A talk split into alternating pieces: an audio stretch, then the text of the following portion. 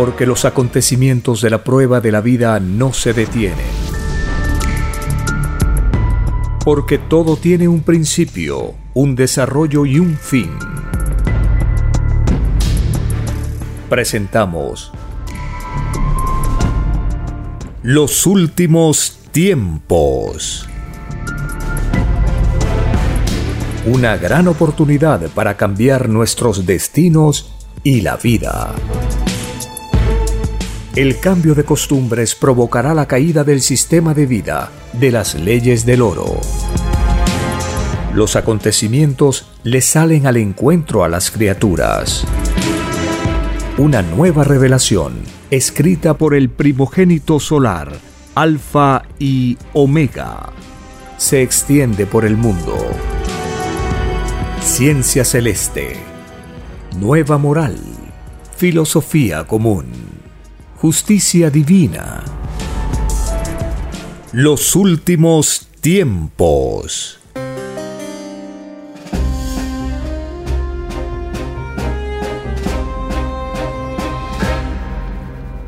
Agradeciendo al Divino Creador de todas las cosas, Creador de la vida y del infinito universo.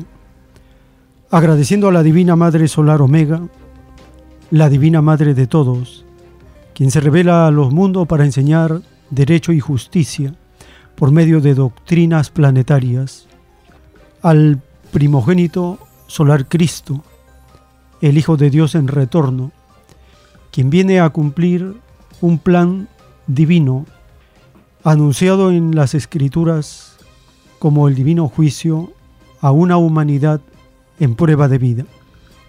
La oportunidad que todos hemos pedido al Padre Eterno de concedernos esta vida humana era para conocer cómo las leyes del Padre Eterno en este planeta de pruebas nos conducirían de retorno al paraíso, al nuevo mundo, al mundo que empezó para que los padres Adán y Eva extendieran su herencia en la prueba que ellos pasaron de obediencia a Dios, ellos cayeron y su herencia fue transmitida a sus generaciones posteriores.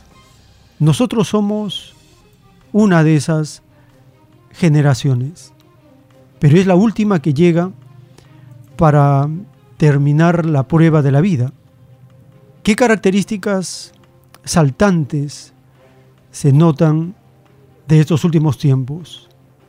Las escrituras nos dicen que en esta etapa final de la prueba de la vida, los seres despertarían de un dormir de siglos.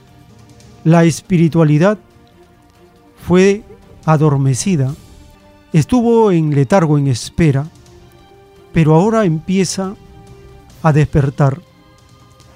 Se debe a la inquietud planetaria por qué será de nosotros, por el futuro, el futuro de la humanidad, de este sistema de vida, no se va a perpetuar, termina, porque no fue ejemplo de obediencia a los mandamientos de Dios, sino de un dormir planetario que tuvo como una de sus características la ilusión por una vida efímera, cuya meta era llegar a disfrutar de los placeres y las comodidades que da el oro, la riqueza lograda sin esfuerzo. Ese mal ejemplo, transmitido por un pequeño grupo de seres acomplejados al oro, perdió a una humanidad. Y la moral de todos fue desvirtuada. Esa es la caída de la prueba de la vida, porque nuestra existencia consistía en vencer toda clase de mal, y el mal tiene por causa el no estudiar a profundidad las escrituras y no cumplir los mandamientos, todo esto se debe a una debilidad espiritual. Nosotros, los espíritus reencarnados en este tiempo, somos de una jerarquía que está empezando. No somos todavía muy evolucionados y esto se demuestra por los miles y miles de años de oportunidad que nos ha dado el Divino Creador para poder enmendar el camino, corregirnos, transformarnos, cambiar las cosas. Vemos injusticias y la humanidad las acepta y las tolera. Eso no es natural, eso es ilegal. Vemos la desigualdad y parece algo normal. No es normal, es inmoral, es ilegal. Vemos cómo el escándalo ha sacado carta de ciudadanía y parece normal. No es normal, es un atraso evolutivo que degenera a la especie humana. Vemos cómo se gasta cantidades inmensas de dinero en armas. Eso es demoníaco, va contra los mandamientos de Dios. Nuestro planeta no tenía ese destino, porque nosotros hemos pedido una doctrina basada en el amor común. No hemos pedido filosofías de fuerza. Por todo esto y mucho más, el planeta Tierra está aislado de la vida universal, porque humanidades con estas debilidades espirituales son contagiosas para otros planetas que también están en prueba de vida.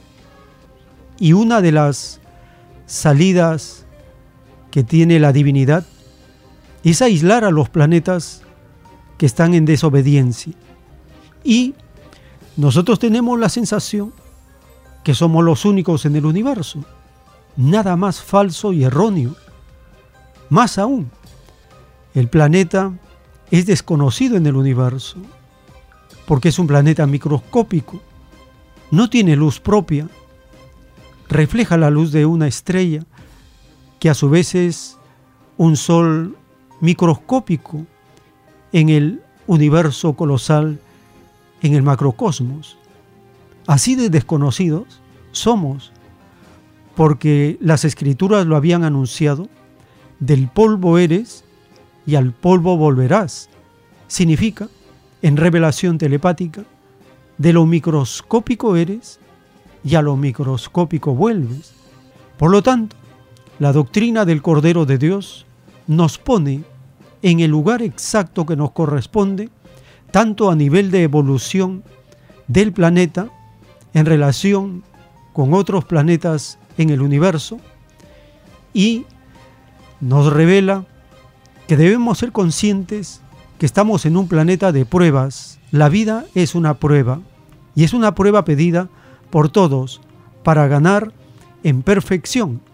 Y la prueba consistía en superarnos en todas las sensaciones que hemos pedido al Divino Padre conocer instante por instante segundo por segundo, intención por intención.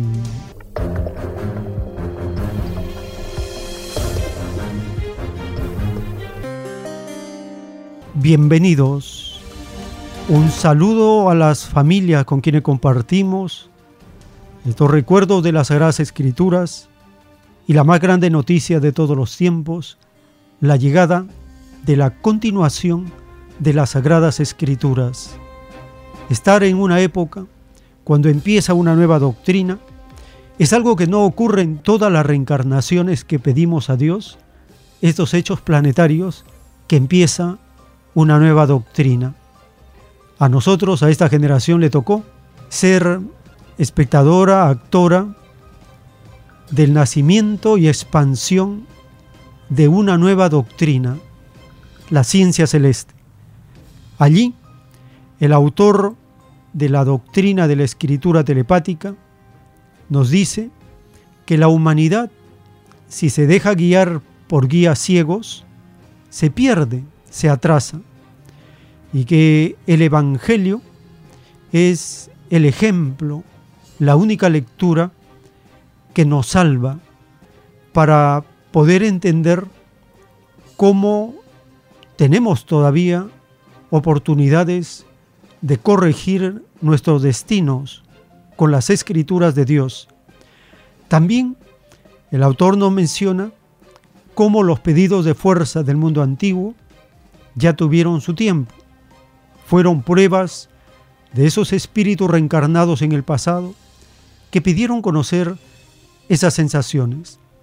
Escuchemos al autor de la escritura telepática hablarnos de estas cosas que explican el pasado de la Tierra, el presente y el futuro.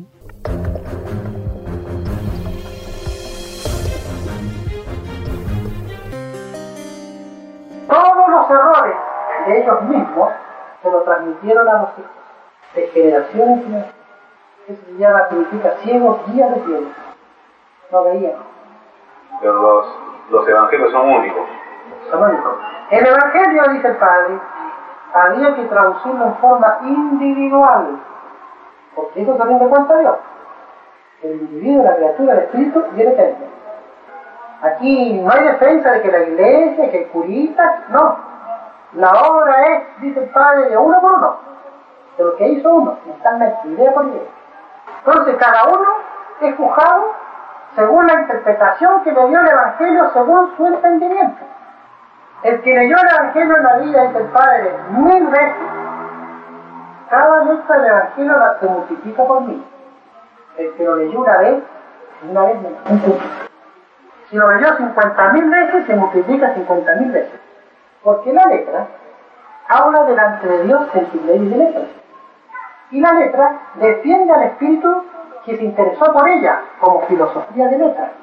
Y la letra ahoga al creador defendiendo al espíritu. Todo habla delante de Dios la justicia.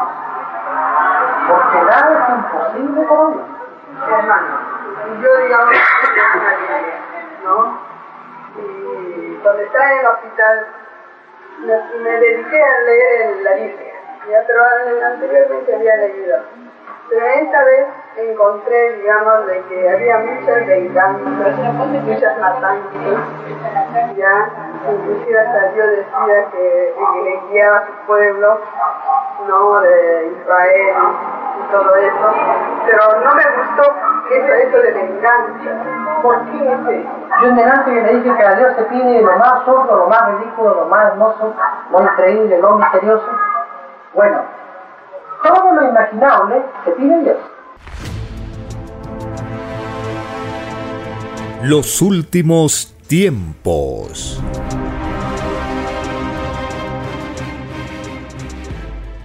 En un párrafo de un rollo telepático dictado por el Divino Padre Eterno, está escrito, el extraño libertinaje de las individualidades debieron haber conocido una disciplina igualitaria en un solo concepto de Dios. Los que crearon las llamadas religiones no tuvieron la profundidad espiritual suficiente como para haber unificado al mundo de la prueba en una sola creencia hacia Dios no fueron los más inteligentes del planeta, fueron los más atrasados. Todos cayeron en la materialidad de la bestia. Ninguno quiso luchar contra el extraño sistema de vida salido de las extrañas leyes del oro. Ellos prefirieron servir a dos señores al Señor de sus creencias y al Señor que representaba a un extraño y desigual sistema de vida. Lo grave es que decían que servían al verdadero Dios. Para servir al verdadero Dios hay que luchar contra todo lo injusto y la cabeza de toda injusticia es el propio sistema de vida. Esta fue la más grande ceguera de los llamados religiosos y de todos los que los defendieron. El llamado mundo cristiano también fue ciego para con lo injusto. Es por esto es que fue escrito, ciegos, guías de ciegos, por seguir a los ciegos de la prueba de la vida, el llamado mundo cristiano no volverá a entrar al reino de los cielos, escrito por el primogénito solar, Alfa y Omega.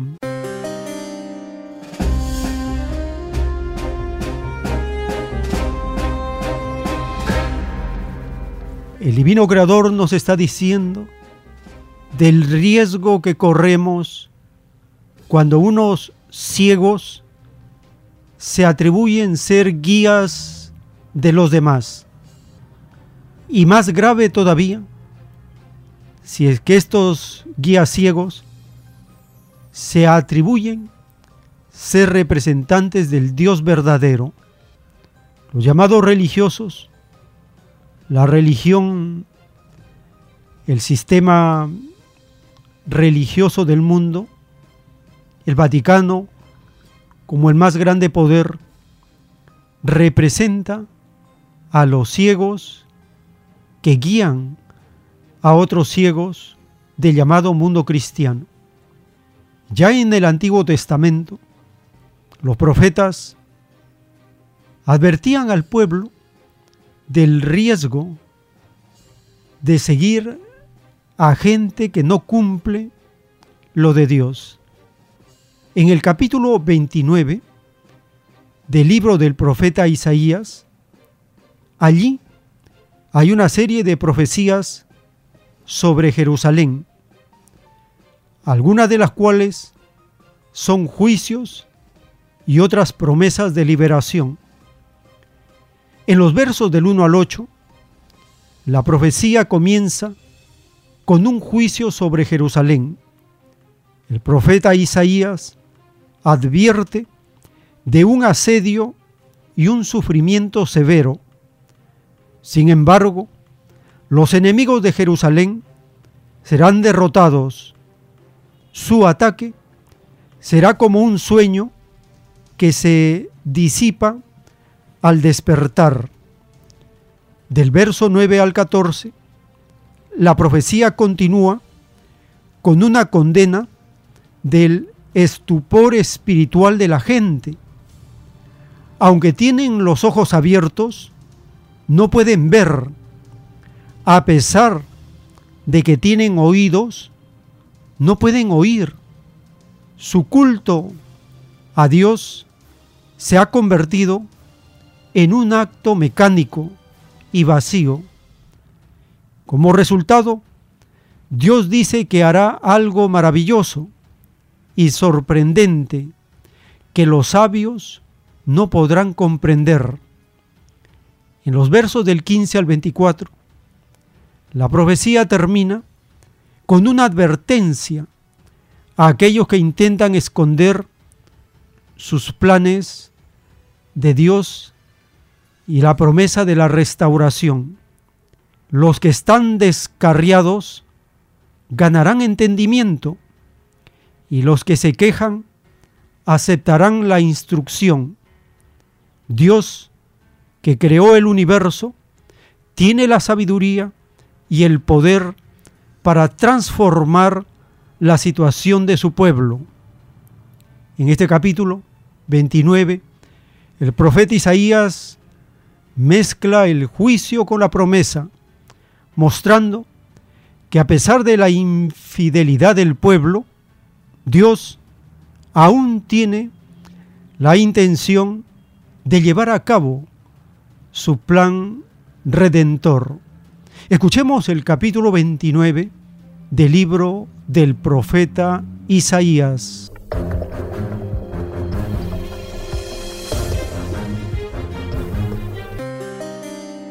Capítulo 29 ¿Qué aflicción le espera a Ariel, la ciudad de David? Año tras año ustedes celebran sus fiestas sin embargo, traeré desastres sobre ustedes y habrá mucho llanto y dolor. Pues Jerusalén se convertirá en lo que significa su nombre, Ariel, un altar cubierto de sangre. Yo seré su enemigo, rodearé a Jerusalén y atacaré sus murallas. Edificaré torres de asalto y la destruiré.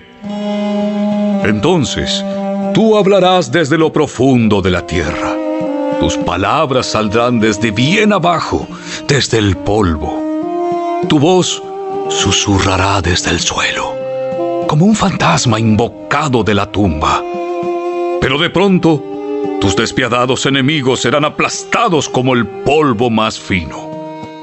Tus numerosos atacantes serán expulsados como la paja ante el viento. De repente, en un instante, yo, el Señor de los ejércitos celestiales, intervendré a tu favor, con trueno, con terremoto y gran ruido, con torbellino, tormenta y fuego consumidor. Todas las naciones que pelean contra Jerusalén desaparecerán como un sueño. Los que atacan sus murallas se esfumarán como una visión en la noche.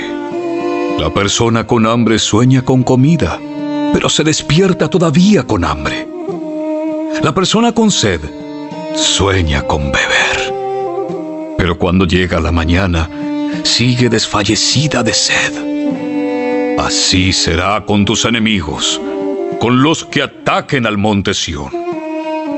¿Estás asombrado y escéptico? ¿No lo crees?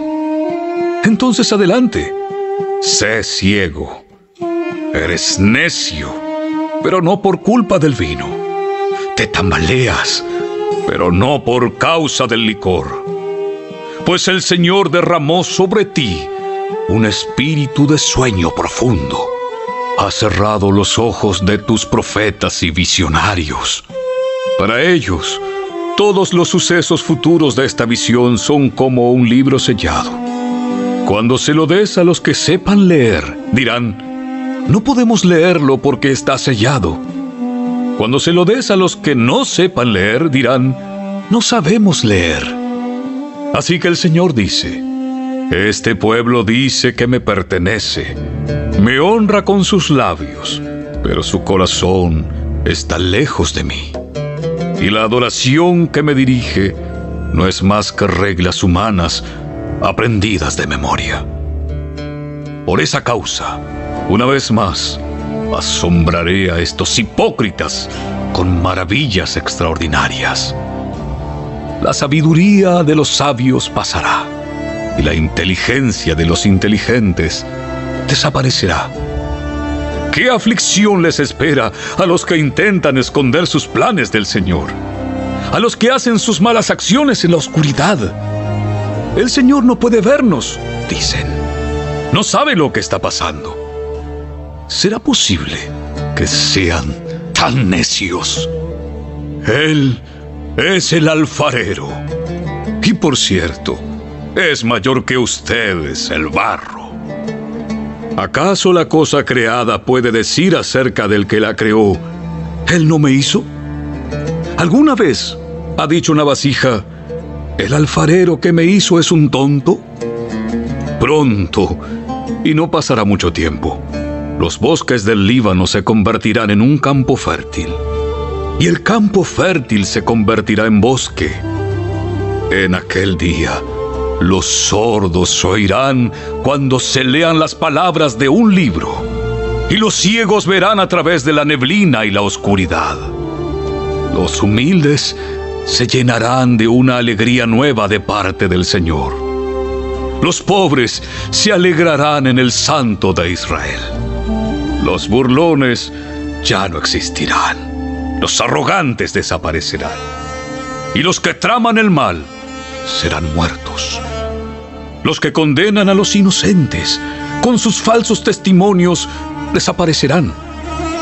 Un destino parecido Les espera a los que usan el engaño para pervertir la justicia y mienten para destruir a los inocentes. Por eso, el Señor, quien redimió a Abraham, dice al pueblo de Israel, Mi pueblo ya no será avergonzado, ni palidecerá de temor, pues cuando vean a sus numerosos hijos y todas las bendiciones que yo les he dado, reconocerán la santidad del Santo de Jacob. Quedarán asombrados ante el Dios de Israel. Entonces, los descarriados adquirirán entendimiento y los que se quejan de todo aceptarán la instrucción.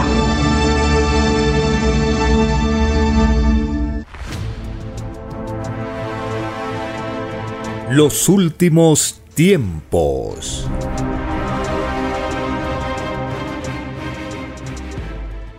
En las conversaciones telepáticas del Divino Padre Eterno con el primogénito solar, en un plano celeste le dice, sí hijito, así es, tal como lo piensas.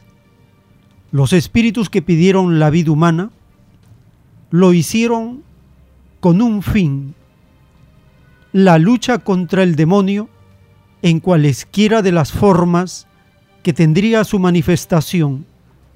Por lo tanto, todo el que luchó y protestó en la vida humana es grande en el reino de los cielos, porque luchó y protestó contra un sistema de vida que es ilegal delante del Padre, porque todo sistema de vida interesado no se conoce en el reino de los cielos, y toda criatura del mundo que sea, que luchó contra algo que no salió del Padre, glorificado es en el reino. He aquí la caída del ilegal sistema de vida basado en el oro, sistema que no tomó en cuenta las escrituras del Padre, y basta no considerar al Padre para no ser reconocido en el reino de los cielos. Todos los que vivieron el capitalismo cayeron en la prueba de la vida, porque viendo tantas injusticias e inmoralidades, se dejaron llevar por ellas, cayeron en la ilusión del oro, se dejaron dominar por una extraña psicología de interés. Esto se llama injusticia divina, interés viviente por lo pasajero.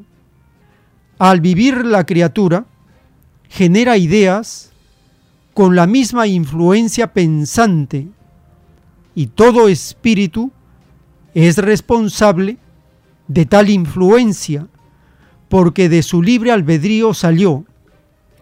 De verdad os digo que toda idea física pide conocer a su Padre generador, tal como vuestro espíritu busca al Creador. Escrito por el primogénito solar, Alfa y Omega.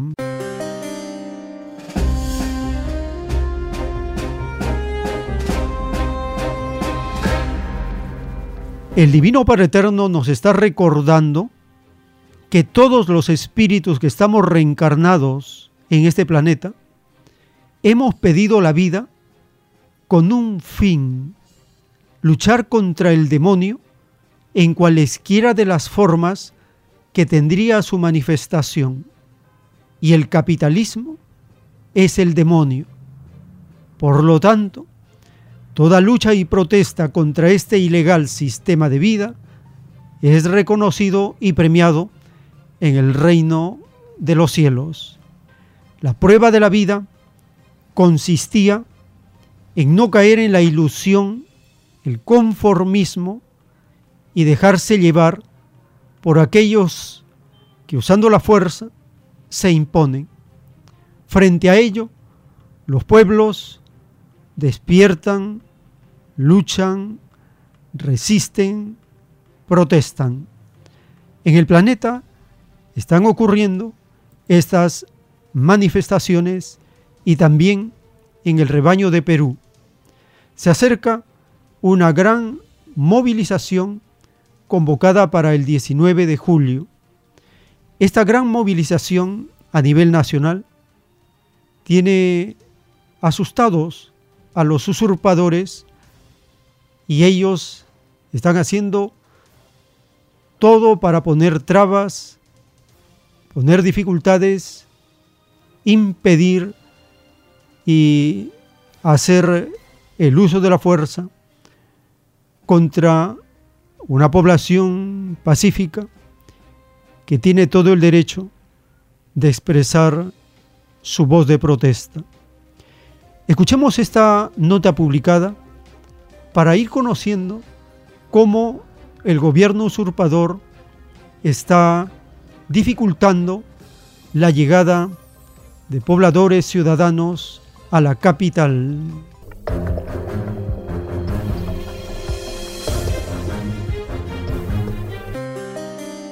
La denominada toma de Lima reunirá a cientos de peruanos de diferentes puntos del país para protestar contra el gobierno de Dina Boluarte, el cual ahora mismo ejecuta estrictas acciones de control para impedir que más ciudadanos lleguen a la capital a ejercer su derecho de protesta. El trabajo va orientado netamente al control efectivo, control territorial de nuestros policías, especialmente de todas las personas que entren y salgan de la ciudad de Lima. Obviamente también será un registro a todas las unidades vehiculares, un control más exhaustivo para poder identificar diferentes delitos que se cometen justamente cuando trasladan en los vehículos como droga, armas especialmente. Los manifestantes del interior del Perú que están llegando a Lima están siendo sometidos a rigurosos controles de registro, lo cual vulnera sus derechos más básicos. Cuando la policía sale a decir vamos a pedir el DNI, vamos a revisar sus cosas, son actitudes realmente sospechosas de parte del cuerpo policial que lo que buscan es presentar una imagen poderosa de aquellos que controlan en orden. Cuando se tiene un enfoque de guerra-dominación, todos los medios valen para reprimir y defender la supuesta institucionalidad o estado de cosas. Esto es perverso, es peligroso, pero una vez consumado rebasa los límites constitucionales, rebasa los límites de toda legalidad. El derecho a la protesta está establecido en la Constitución Política del Perú, por lo que las acciones que están tomando las autoridades ahora mismo no son consideradas proporcionales y solo criminalizan las manifestaciones. No se puede detener a una persona solamente por sospechas. La detención procede solamente en caso de flagrancia u orden judicial, es lo que prescribe nuestro ordenamiento jurídico penal. Creo, quiero dejar esto bien claro, ¿no? Las protestas sociales están no solamente protegidas a nivel constitucional, sino también a, a nivel supraconstitucional. Por ejemplo, documentos como la Carta de la Corte Interamericana de Derechos Humanos establecen claramente que todos los ciudadanos frente a una acción o un estado de cosas injusto, pueden realizar protesta dentro de los marcos institucionales. Según la Policía Nacional, las armas no letales serán las únicas que utilizarán durante las protestas, como recomendación de la Corte Interamericana de Derechos Humanos sobre el Estado peruano. Aaron Rodríguez, Hispan TV, Lima.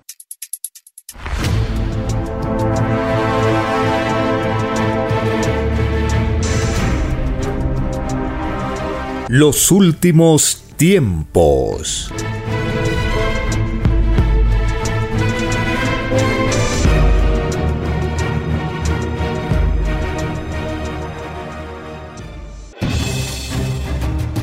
El tiempo ha llegado.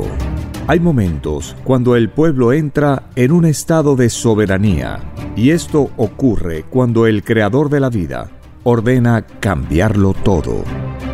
Por mandato divino, está escrito en la doctrina Alfa y Omega que deben constituirse congresos de obreros y obreras en todas las naciones. Cristo dijo en Lucas 12, verso 32, no temáis, pequeño rebaño, porque a vuestro Padre le ha placido daros el reino. Solo una unidad común, con nueva moral, dará paz al mundo. Por orden de Dios Padre, el mundo será dirigido por los trabajadores. Ha llegado el tiempo para que el pueblo escoja su propio destino y se gobierne a sí mismo. Alegraos, humildes del mundo, vuestro yugo llega a su fin.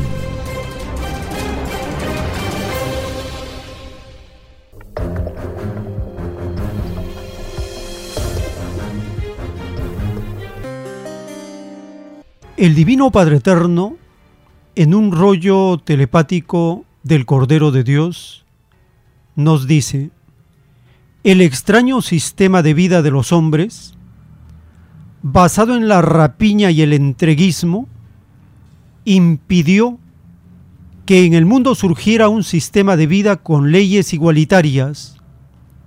El hombre no supo o no quiso desprenderse del extraño complejo de la posesión, y tal cosa constituye su tragedia, tragedia que fue escrita como el llorar y crujir de dientes, porque así como le dio la contra a Dios, segundo por segundo, a través de las costumbres de su propio sistema de vida, así también al hombre se le descontará segundo por segundo, molécula por molécula, idea por idea, de todo lo malo que hizo dentro del extraño y desconocido sistema de vida, como la moral participa en todas las cosas que la criatura hace, es que el extraño sistema de vida, llamado capitalismo, fue descrito en el divino Evangelio de Dios como extraña moral. Los que se complacieron en vivir en el llamado capitalismo y no protestaron, a ellos el Hijo de Dios les llamará extraños, y ningún extraño entrará al reino de los cielos. El término extraño se debe a que nadie pidió a Dios el llamado capitalismo, porque nadie pide a Dios cosas injustas. El capitalismo es obra de hombres y no de Dios. Es obra de libre albedrío del hombre. Por lo tanto, los que a Dios culpan por las injusticias del extraño capitalismo, cometen injusticia en contra de la divinidad. A ellos se les juzgará por no profundizar sus propias obras que vivieron en la prueba de la vida. El llamado mundo cristiano, que surgió durante el extraño reinado del capitalismo, se caracterizó por su extraña complicidad para con un sistema de vida injusto. Casi nadie protestó porque los hombres habían creado un sistema de vida que era contrario a la infinita justicia de Dios y que su no complacencia había sido escrita en las mismas Biblias que el extraño mundo cristiano había leído en la vida, escrito por el primogénito solar, Alfa y Omega.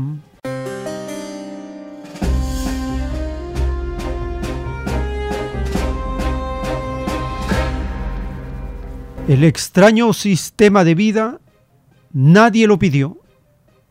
Es ilegal.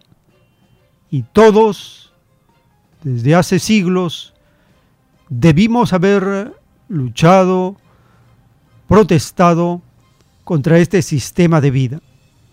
Las religiones fueron cómplices con este sistema de vida injusto. El Padre Eterno nos dice que el capitalismo salió de los hombres y no de Dios. Y aquellos que culpan a Dios de las injusticias del capitalismo cometen injusticia contra la divinidad, porque no salió de Dios, salió de seres de las tinieblas. Como ellos son acomplejados al oro, se valen de la fuerza. Es por eso que el gobierno usurpador extiende medidas de fuerza en contra de la población que quiere expresarse, rechazar y protestar. Escuchemos la siguiente nota para ver cómo el extraño gobierno usurpador usa la fuerza.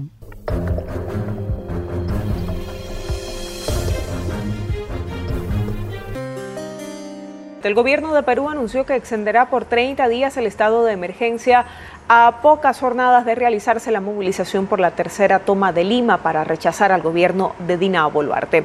Ramiro Angulo, nuestro corresponsal permanente en Lima, tiene detalles. Ramiro, buena jornada para ti. Te escuchamos. Buen día, gracias eh, por el pase. El gobierno ha anunciado el estado de emergencia por 30 días en toda la red vial nacional, a poco de iniciarse la tercera gran movilización y marcha en contra del gobierno de Dina Boluarte. Se espera que este 19 de julio miles de personas lleguen del centro, sur y norte del país para protestar en contra del gobierno. En estos días eh, diversas instituciones y el gobierno vienen eh, tomando algunas eh, medidas polémicas según algunos expertos de cara a las protestas. Por ejemplo, el Poder Judicial ha ratificado la resolución de la Municipalidad de Lima que estableció la intangibilidad del centro histórico con el objetivo de prohibir las eh, manifestaciones en este lugar eh, de la capital. Hace algunos meses atrás también el Poder Judicial emitió una sentencia con la cual eh, estableció que el derecho a la protesta pacífica podía ser considerada un delito. Si bien esto no es de cumplimiento obligatorio, sí eh, establece una jurisprudencia peligrosa. Otra medida polémica tomada por el gobierno son los operativos de control de identidad y el establecimiento de garitas en los principales accesos a Lima, en los cuales se pretende revisar a todas las eh, personas que lleguen a la capital para protestar.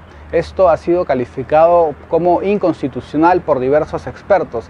Ya la Defensoría del Pueblo había eh, señalado que la policía utilizaba estos controles de identidad para desincentivar las eh, manifestaciones y eh, cuestionaron que se habían detenido a personas y llevados a la comisaría al azar por simplemente ser sospechosos, hecho que viola sus derechos fundamentales. Los últimos tiempos.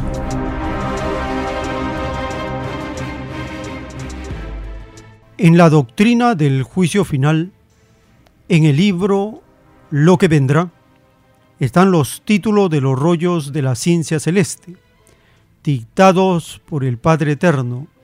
El título 3620 dice, En la prueba de la vida, muchos hicieron intentos por demostrar lo injusto del sistema de vida en que vivían los tales hicieron bien, porque ellos serán premiados en el divino juicio final de Dios.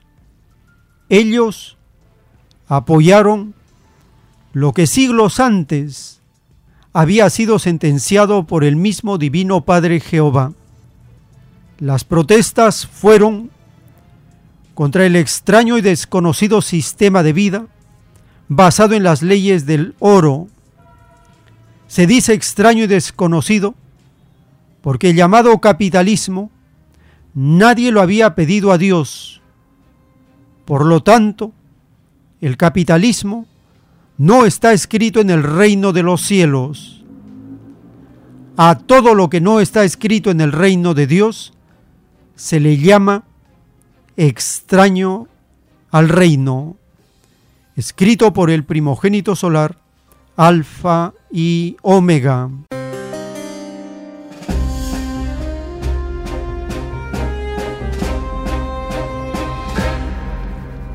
El Divino Padre Eterno nos está recordando que los extraños son los que han creado al capitalismo Y por lo tanto, estos seres están fuera de la ley.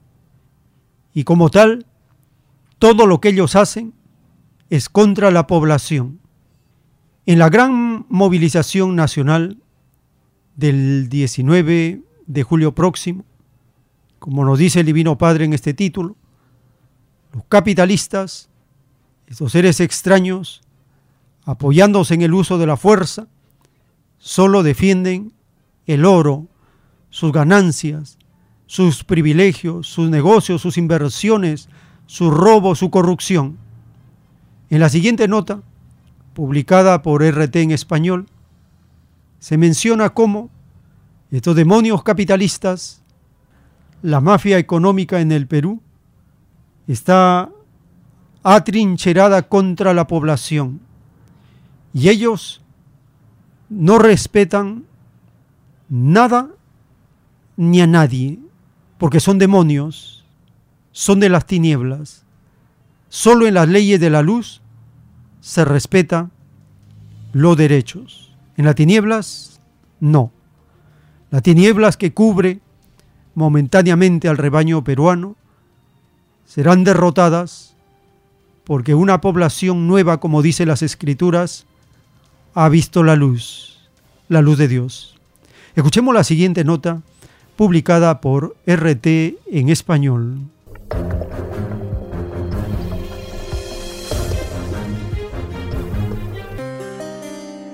La toma de Lima es una protesta convocada para el 19 de julio por los gremios, sindicatos, ronderos, universidades y organizaciones sociales que buscan la renuncia de la presidenta Dina Boluarte y promueven un llamado anticipado a elecciones mediante una junta de firmas. Las cámaras empresariales y de turismo, al igual que el gobierno, se han mostrado en contra de la protesta. Nuestro compañero Sebastián Tapia continúa con más detalles. Adelante.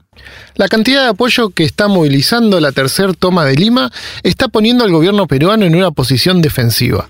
El jueves 13 de julio, tras salir de la reunión del Consejo de Ministros, el presidente del organismo, Alberto Otárola, anunció que se prorrogaba el estado de emergencia sobre la red vial nacional por un mes más. De acuerdo al ministro, la función de la medida es garantizar la movilidad de la población durante las fiestas patrias, que tienen lugar el 28 y 29 de julio, pero también garantizar el derecho a la movilización para las protestas del 19 de julio. Claramente, el objetivo del gobierno no es ayudar a los manifestantes a trasladarse a Lima, sino evitar cualquier tipo de corte de ruta en todo el territorio nacional. No es solo el Ejecutivo que trabaja para limitar la protesta social. El Poder Judicial rechazó una demanda presentada por el abogado Carlos Inostroza Rodríguez contra una norma municipal que restringe las marchas y concentraciones públicas y políticas en el centro histórico de Lima, a días de que se produzca la protesta. De acuerdo a la jueza Malvina Saldaña Villavicencio, la decisión es legítima, legal e idónea para proteger el patrimonio monumental histórico del centro de Lima. Frente a este endurecimiento de las medidas contra la protesta social, la toma de Lima junta cada vez más apoyos la Central General de Trabajadores del Perú, la Asociación de Movimientos Regionales del Perú, el Comando Unitario de Lucha del Perú, la Asamblea Nacional de los Pueblos, la Federación de Trabajadores en Construcción Civil del Perú, la Central Única Nacional de Rondas Campesinas, la Federación Agraria Revolucionaria Tupac Amaru de Cusco, todos ratificaron su participación en la marcha del 19 de julio contra el gobierno de Dina Boluarte. Y a diferencia de estas organizaciones sociales y de trabajadores, las asociaciones empresarias firmaron un comunicado donde condenan la protesta social. Refiriéndose a la toma de Lima, el comunicado dice, con ello se busca generar el caos y la paralización de actividades económicas con el posible bloqueo de carreteras, acceso a puertos y aeropuertos, presión para el cierre de mercados de abastos y empresas. El comunicado está firmado por 169 organismos, principalmente cámaras de turismo, de la Asociación de Exportadores, cámaras de comercio, la Sociedad Nacional de Industrias y agrupaciones de pequeñas y medianas empresas. Además de pedir la renuncia de la presidenta Dina Boluarte, la toma de Lima busca que se adelanten las elecciones generales, como fue prometido a fines del año pasado. El pueblo peruano continúa organizando su protesta frente a un poder ejecutivo y un poder legislativo que no están dispuestos a ceder ni reformas ni en sus puestos el choque parece inevitable. Los últimos tiempos.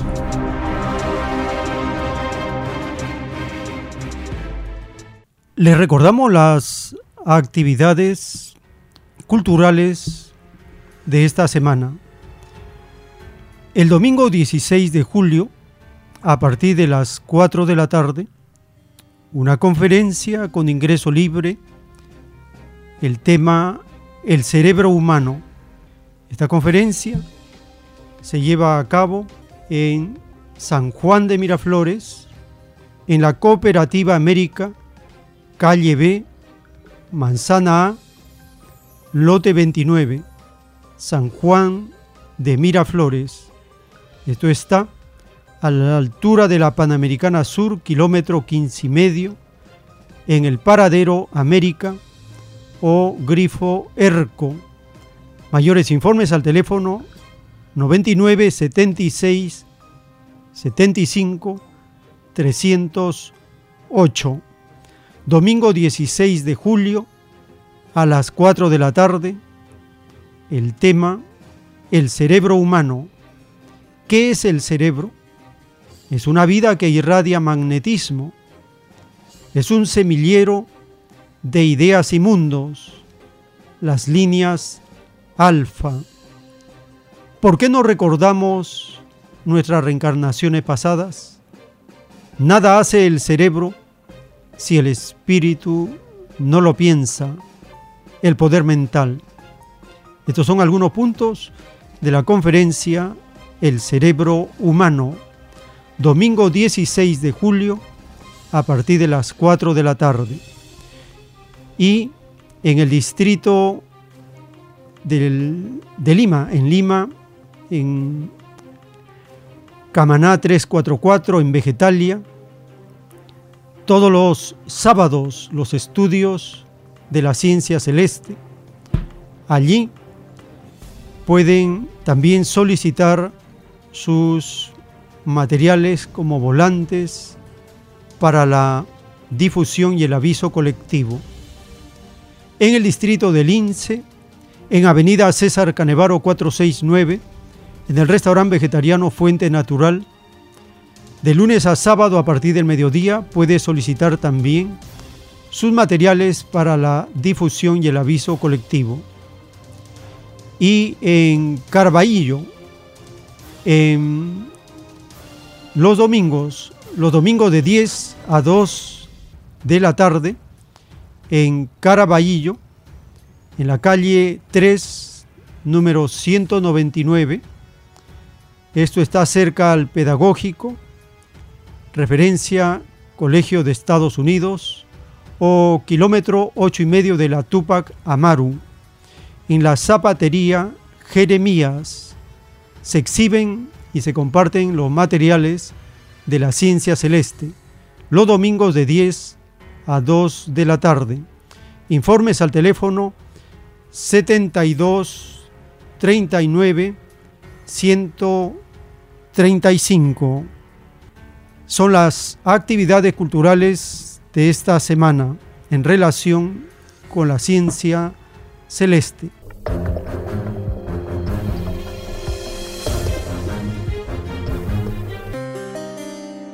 Ahora llegamos a un espacio para vuestra participación. Teléfonos en cabina 471 1898 681 1152 y al celular 934 407 166. Tenemos una comunicación. Aló, su nombre, ¿de dónde se comunica? Eh, Francisco León, de, San Martín de Porres. Adelante, hermano, le escuchamos. Sí, mire, hermano, este, este gobierno, ¿no? Usurpador, ¿no? Represivo, de corte fascistoide, eh, eh, eh, públicamente enarmola sus estrategias, sus manifestaciones contra la marcha, pero no se centra en los motivos de la marcha. Ellos prometieron un adelanto de elecciones y después descaradamente dicen que no lo van a hacer. Ellos prometieron, ¿no? Este, reformar la constitución, pero el pueblo no los nombró para eso. El pueblo lo que quiere es un cambio de constitución mediante una asamblea constituyente nombrada por el pueblo. Ellos también no hablan nada sobre el alza del costo de vida, que es algo que todos están obviando, un alza del costo de vida brutal, criminal. Ellos no hablan nada sobre la situación de los adultos mayores, ¿no? Aportantes al FONADI y aportantes a la ONP, a los cuales se retiene su dinero mientras se pasan hambre y enfermedades. Ellos no hablan nada sobre la situación de la salud, esta salud que eh, el que no tiene dinero, pues se muere. De eso este gobierno no quiere tratar. Ellos se burlan del pueblo porque abiertamente se disponen de los cargos, de los bienes, de, de, la, de, los fondos del Estado a su regalado antojo para consolidar una, eh, ¿qué le puede decir? Una, una mafia, ¿no? Que ah, se burla del pueblo como a, su, eh, y prácticamente no atiende las necesidades, pero sí las atienden sus necesidades, sus necesidades propias.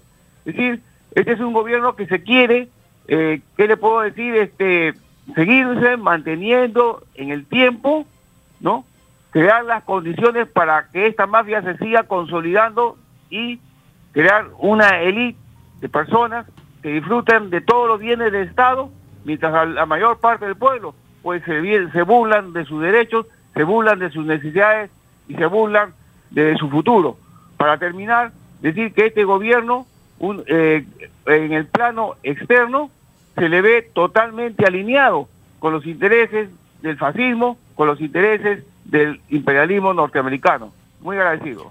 Gracias, hermano, por su participación. Tenemos un nuevo contacto. Aló, su nombre, ¿de dónde se comunica? Aló, buenos días, hermano Joel. Adelante, hermana, le escuchamos. Eh, hermano, nosotros tenemos que, en este momento en que se va a concretar una medida de lucha grande, fuerte, eh, con la que el pueblo manifiesta su disconformidad con este gobierno de una presidenta y todas las autoridades que carecen de escrúpulos, de principios de moral, eh, nosotros tenemos que ser contundentes.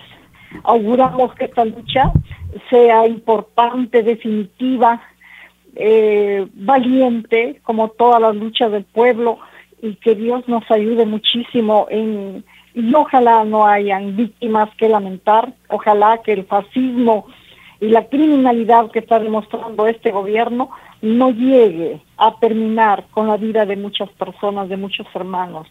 Roguemos al Padre, de repente algunos hermanos ya no estamos en condiciones de salir a la lucha, pero ayudemos desde, donde estemos, desde nuestros frentes, a los hermanos que podamos, desde nuestro sitio, nuestro lugar, aunque sea con un vaso de agua, con oraciones, con alguna cuota, con algunas mil formas hay para ayudar y, que eh, el mejor éxito, deseamos el mejor éxito para esta gran medida de una lucha justa, fuerte, eh, combativa por todos los derechos que nos merecemos los seres humanos, por nuestra calidad de hijos de Dios, de seres humanos y de merecedores de vivir en justicia, paz, libertad. Muchas gracias, hermano. Buenos días. Gracias, hermana, por su participación y así terminamos este segmento. Les estamos muy agradecidos por estar acompañándonos y les invitamos a seguir porque tenemos todavía más información para compartir en la siguiente hora. Por la gracia del Divino Padre Eterno, vamos a continuar.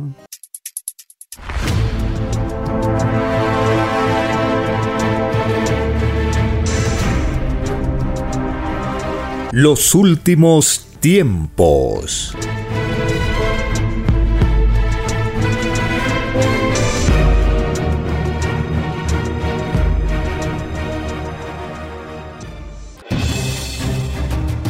El tiempo ha llegado. Hay momentos cuando el pueblo entra en un estado de soberanía y esto ocurre cuando el creador de la vida ordena cambiarlo todo por mandato divino. Está escrito en la doctrina Alfa y Omega que deben constituirse congresos de obreros y obreras en todas las naciones. Cristo dijo en Lucas 12, verso 32, No temáis, pequeño rebaño, porque a vuestro Padre le ha placido daros el reino. Solo una unidad común, con nueva moral, dará paz al mundo. Por orden de Dios Padre, el mundo será dirigido por los trabajadores. Ha llegado el tiempo para que el pueblo escoja su propio destino y se gobierne a sí mismo. Alegraos, humildes del mundo, vuestro yugo llega a su fin.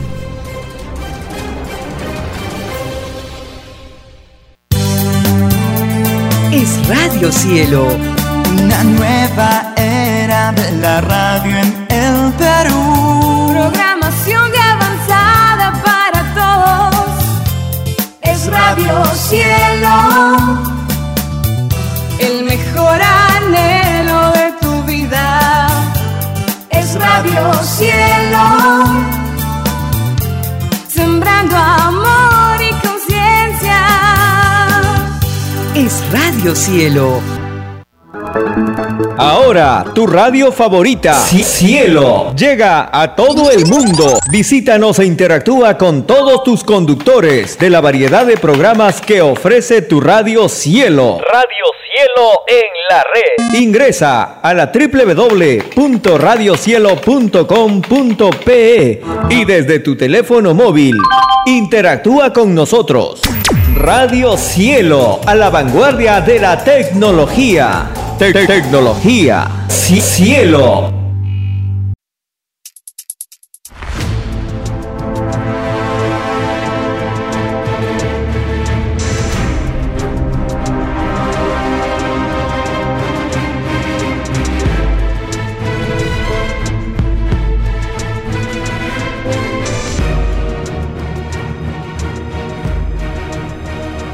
Porque los acontecimientos de la prueba de la vida no se detienen. Porque todo tiene un principio, un desarrollo y un fin. Estamos compartiendo los últimos tiempos. Una gran oportunidad para cambiar nuestros destinos y la vida. El cambio de costumbres provocará la caída del sistema de vida, de las leyes del oro. Los acontecimientos le salen al encuentro a las criaturas. Una nueva revelación, escrita por el primogénito solar, Alfa y Omega, se extiende por el mundo. Ciencia celeste, nueva moral, filosofía común justicia divina. Los últimos tiempos.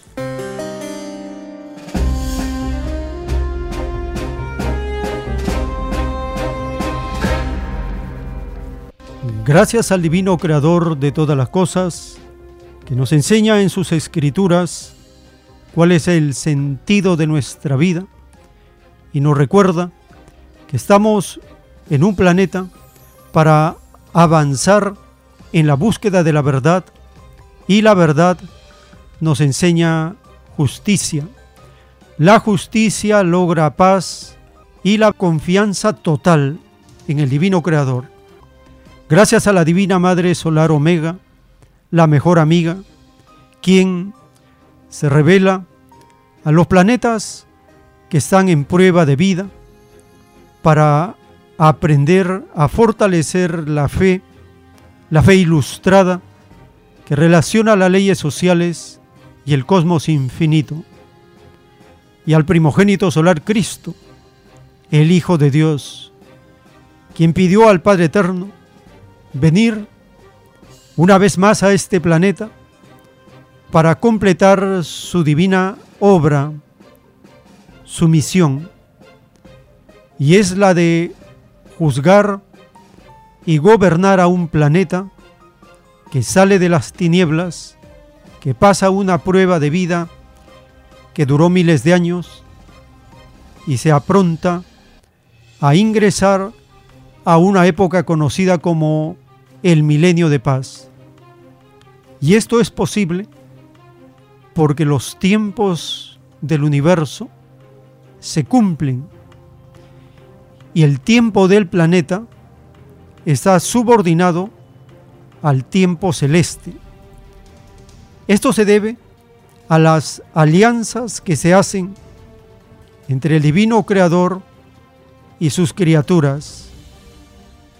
La prueba de la vida, pedida por todos, consistía en ganar confianza total en el divino creador y no confiarnos en seres mortales, imperfectos y llenos de errores como somos los seres humanos.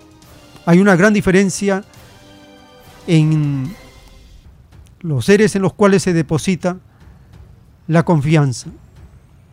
Cuando nosotros escuchamos al autor de los rollos telepáticos del Cordero de Dios, recordarnos que la vida es un pedido, todos pedimos la vida a Dios, es un pedido, porque nadie puede darse la vida a sí mismo.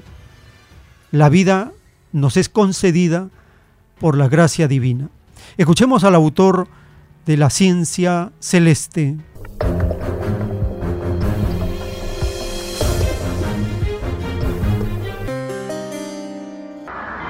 Por eso se dice la prueba de la vida. Y ya se sabe que esos niños no quieren la vejez. Sí, porque no la pidieron.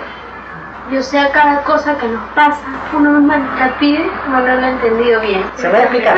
Enseguida. No se olvide este, esta galaxia de líquido. La criatura pidió sensaciones, pidió circunstancias, pidió vivirlas en igualdad, las circunstancias. Pidió vivir la moral de Dios, una moral elevadísima, la más alta moral que la mente puede imaginar, le pidió Dios. Entonces, ¿qué pasó, hijo? Dice, que cuando los hombres crearon este sistema de vida, las situaciones que pidió cada uno se desvirtuó, porque le salieron al encuentro cosas que no pidió.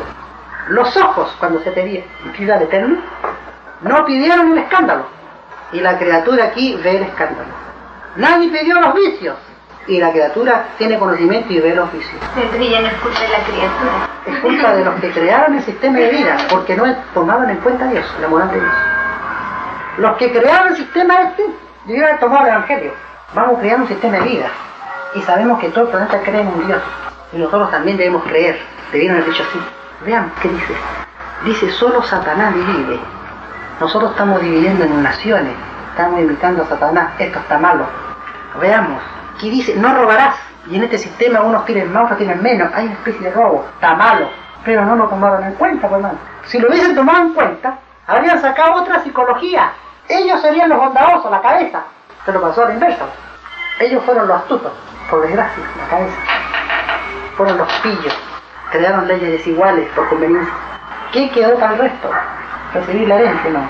Entonces, los que crearon este sistema de vida extraño hicieron más dolorosa aún la prueba de la vida, porque partieron con el egoísmo. Y el primer libertinaje que se tomaron fue no tomar en cuenta lo de Dios. Ese es el libertinaje número uno de ellos. ¿Y Dios por qué no le puso un llamado, algo que...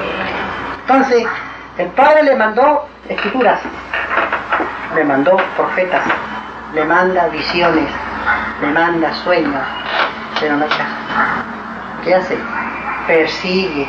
A los que ven visiones los tratan de locos. Mata a los que hablan de paz. Mata a sus profetas.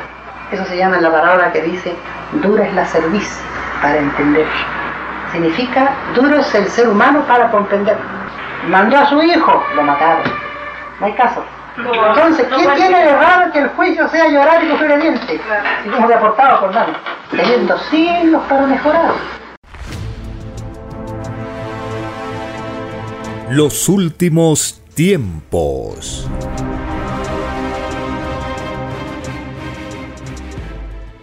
El Divino Padre Eterno nos anuncia lo que viene. Dice, el universo penetra por los ojos y se manifiesta por la mente. El mundo de los humildes será sacudido por una ola de sueños, panoramas y visiones. Hasta ciertos materialistas e incrédulos verán, porque tienen premios espirituales pendientes del pasado. Los premios del Padre se otorgan cuando las criaturas lo solicitan. Y lo que no se da en una existencia, se da en la otra. Los premios de la abundancia material son pedidos por los espíritus más atrasados, que solo ven la grandeza de un efímero presente. Los espíritus adelantados piden el conocimiento, la sabiduría y la humildad, porque ya han vivido lo que los espíritus ricos recién están viviendo y experimentando y todo rico y materialista serán los grandes espiritualistas del mañana, conductores de rebaños, porque vuestro Creador no se confía en los que solo se ilusionan con un solo presente, se confía a los que abarcan todas las psicologías y filosofías se confía en los primogénitos que ya han vivido las causas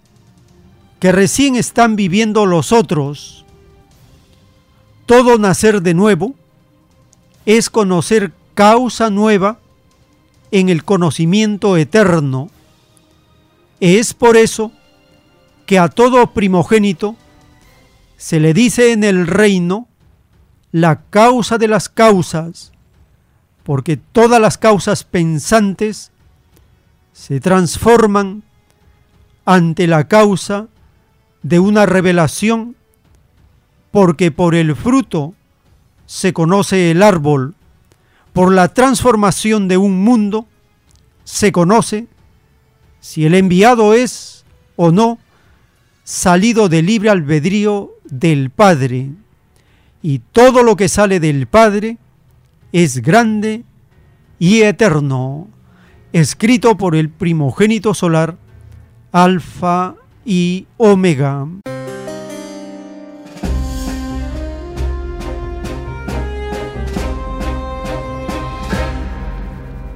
El divino creador nos recuerda que Él no se confía en los que solo se ilusionan con un solo presente. El Padre Eterno se confía en los que abarcan todas las psicologías y filosofías.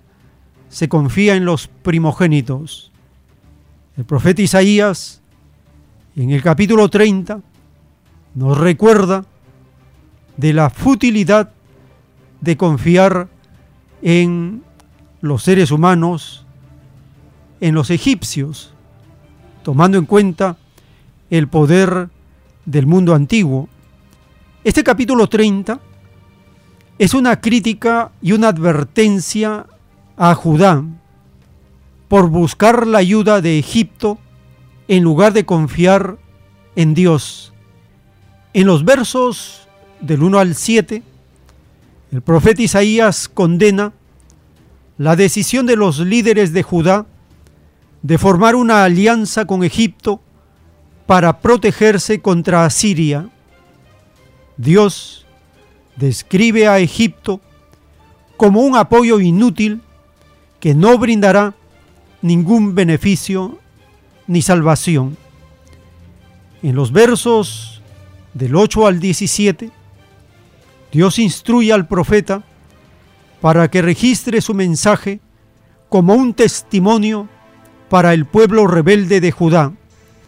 Ellos han rechazado la palabra de Dios y confían en la opresión y la falsedad.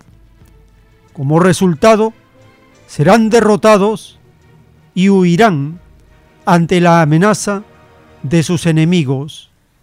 En los versos del 18 al 26, a pesar de la infidelidad de Judá, Dios promete mostrarles compasión y justicia habrá días de abundancia y sanidad, y Dios responderá a las oraciones de su pueblo. En los versos del 27 al 33, el capítulo termina con la descripción del juicio de Dios contra los enemigos del pueblo. La ira de Dios es descrita como una tormenta y un torrente devastador que destruirá a los enemigos de Judá. Este capítulo reprende la desconfianza y la rebelión de Judá, pero también reafirma el amor, la misericordia y la justicia de Dios. Aunque Judá ha buscado ayuda en el lugar equivocado, Dios aún planea redimirlos y sanarlos. Escuchemos el capítulo 30 del libro del profeta Isaías.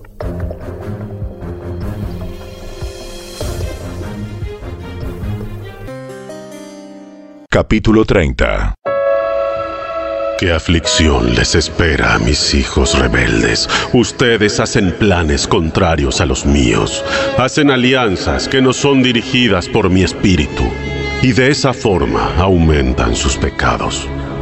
Pues sin consultarme, bajaron a Egipto en busca de ayuda, pusieron su confianza en la protección del faraón y trataron de esconderse bajo su sombra pero por confiar en el faraón serán humillados, y por depender de él serán avergonzados. Pues aunque el poder del faraón se extiende hasta Zoán, y sus funcionarios han llegado a Anés, todos los que confíen en él serán avergonzados. Él no los ayudará, todo lo contrario, los avergonzará. Este es el mensaje que recibí con respecto a los animales del Negev. La caravana se mueve lentamente a través del terrible desierto hacia Egipto.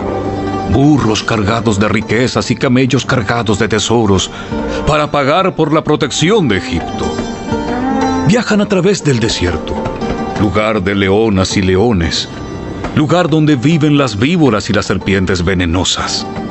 A pesar de todo esto, Egipto no les dará nada a cambio. Las promesas de Egipto no sirven para nada. Por lo tanto, lo llamaré Rab, el dragón inofensivo. Ahora ve y escribe estas palabras. Escríbelas en un libro. Así quedarán hasta el fin de los tiempos como testigo de que este es un pueblo rebelde y terco, que se niega a hacer caso a las instrucciones del Señor. Les dicen a los videntes, dejen de ver visiones. Les dicen a los profetas, no nos digan lo que es correcto, díganos cosas agradables, cuéntenos mentiras. Olvídense de toda esta tristeza, apártense de su senda estrecha Dejen de hablarnos acerca del Santo de Israel. Esta es la respuesta del Santo de Israel. Dado que ustedes desprecian lo que les digo, pero más bien confían en la opresión y en las mentiras, la calamidad caerá sobre ustedes de repente, como una pared pandeada que explota y se cae en un instante se desplomará y se derrumbará. Ustedes serán aplastados como una vasija de barro, hechos añicos de una manera tan completa que no habrá un pedazo lo suficientemente grande para llevar los carbones de una hoguera, ni un poco de agua del pozo. Esto dice el Señor soberano, el Santo de Israel. Ustedes se salvarán solos si regresan a mí y descansan en mí. En la tranquilidad y en la confianza está su fortaleza. Pero no quisieron saber nada de esto. No, dijeron ustedes, nuestra ayuda vendrá de Egipto. Ellos nos darán caballos veloces para entrar en batalla. Sin embargo, la única velocidad que verán será la de sus enemigos dándoles caza. Uno de ellos perseguirá a mil de ustedes y cinco de ellos los harán huir a todos. Quedarán como un asta de bandera solitaria sobre una colina o como un estandarte hecho jirones en la cima de un monte lejano.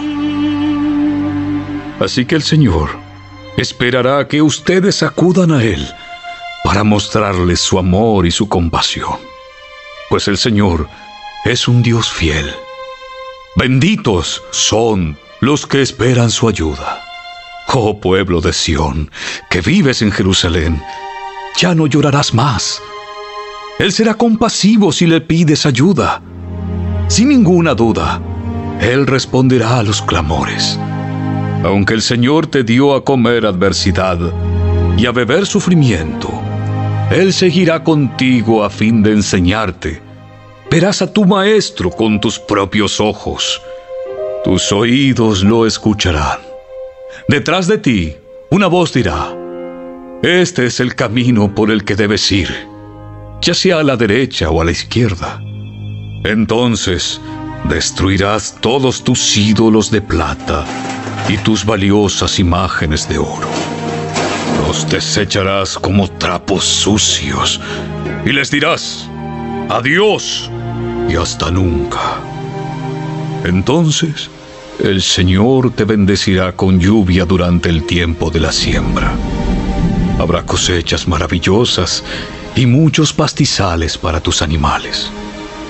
Los bueyes y los burros que cultivan los campos comerán buen grano y el viento llevará la paja.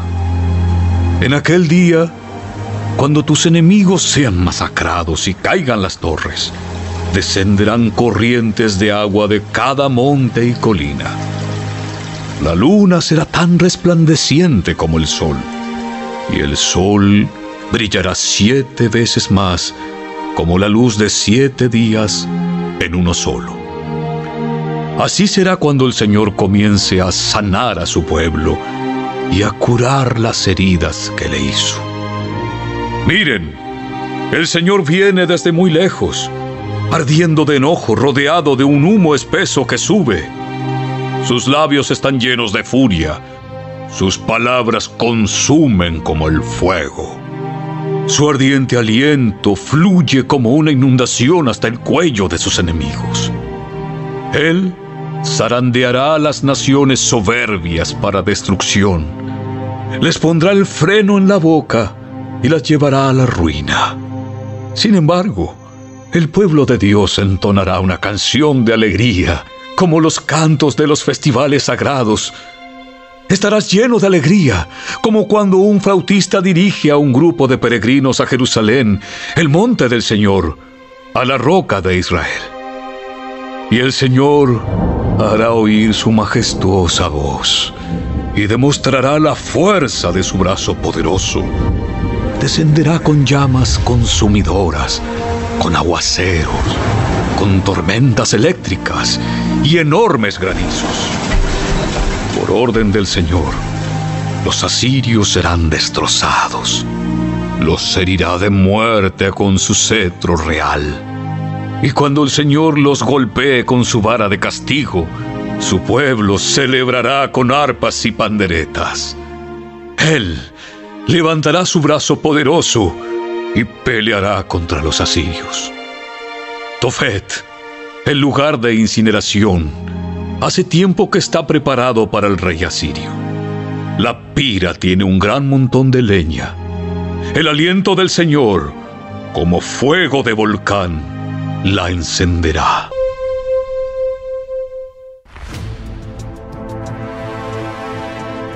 Los últimos tiempos.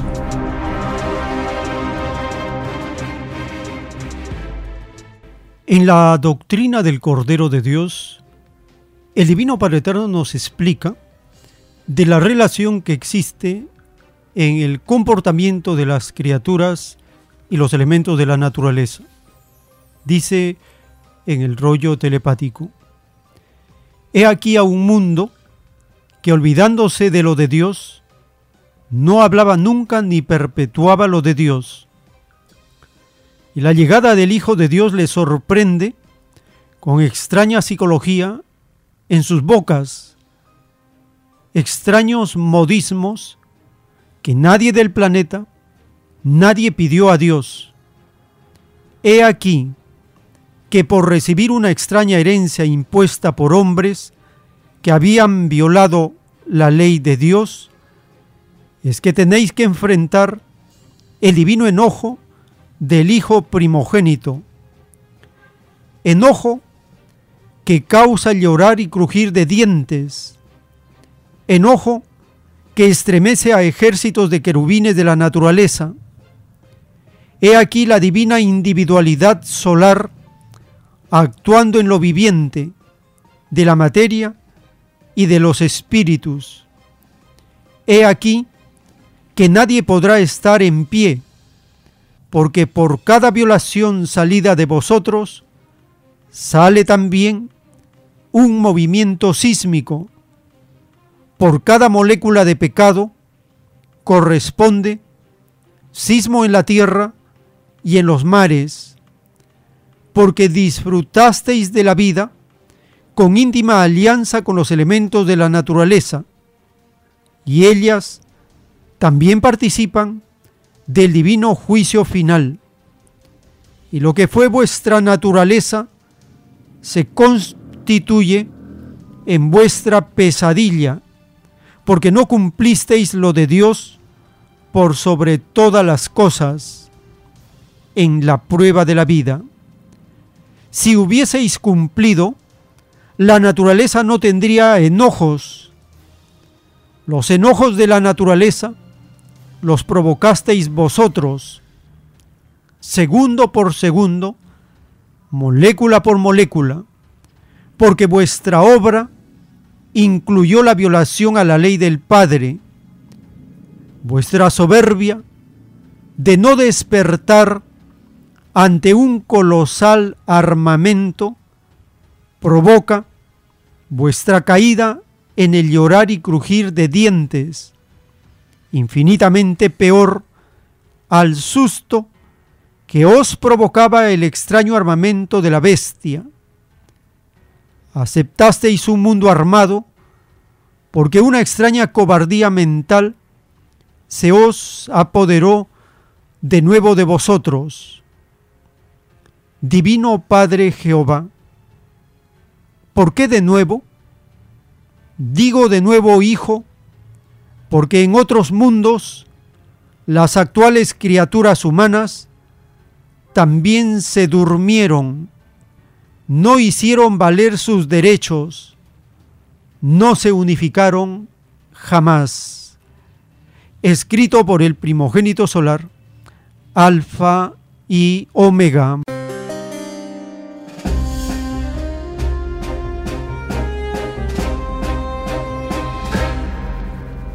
Estamos conociendo la relación que existe entre el comportamiento de los seres humanos y los elementos de la naturaleza. Si nosotros no cumplimos, la naturaleza se enoja y el enojo se convierte en una pesadilla, porque la furia de los elementos de la naturaleza no tiene límites. El llamado fenómeno del niño y los fenómenos climáticos que están golpeando a muchas naciones también incluye al rebaño de Perú. Escuchemos esta información de cómo el fenómeno climático golpea al Perú y afectará seriamente a la economía del sistema de vida capitalista.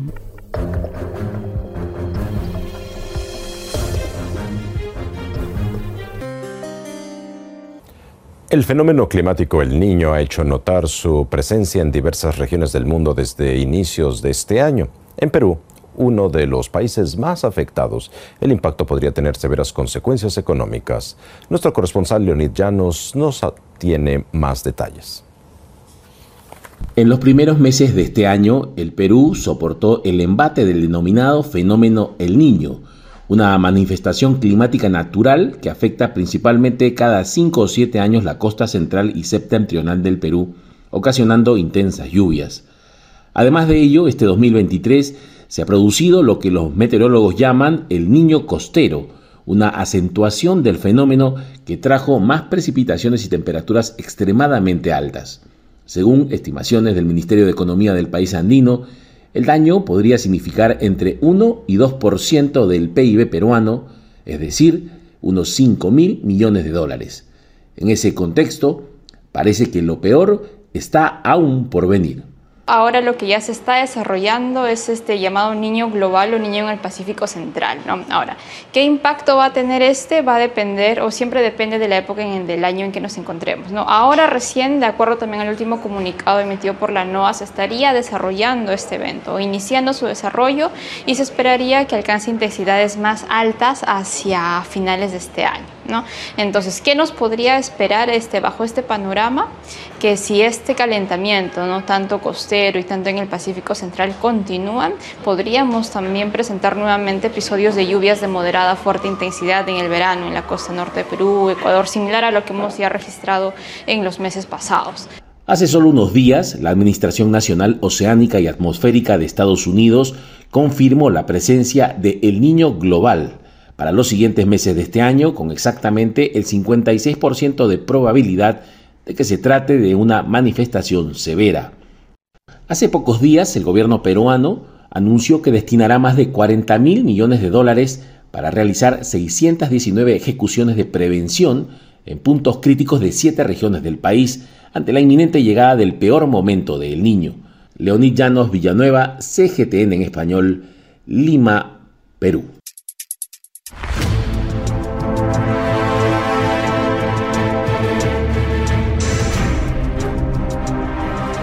Los últimos tiempos.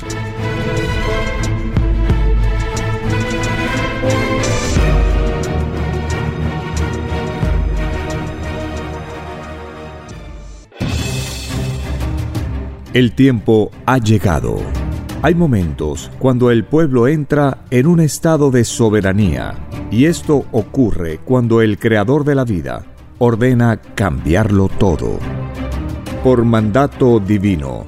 Está escrito en la doctrina Alfa y Omega que deben constituirse congresos de obreros y obreras en todas las naciones. Cristo dijo en Lucas 12, verso 32, No temáis, pequeño rebaño, porque a vuestro Padre le ha placido daros el reino. Solo una unidad común, con nueva moral, dará paz al mundo. Por orden de Dios Padre, el mundo será dirigido por los trabajadores. Ha llegado el tiempo para que el pueblo escoja su propio destino y se gobierne a sí mismo. Alegraos, humildes del mundo, vuestro yugo llega a su fin.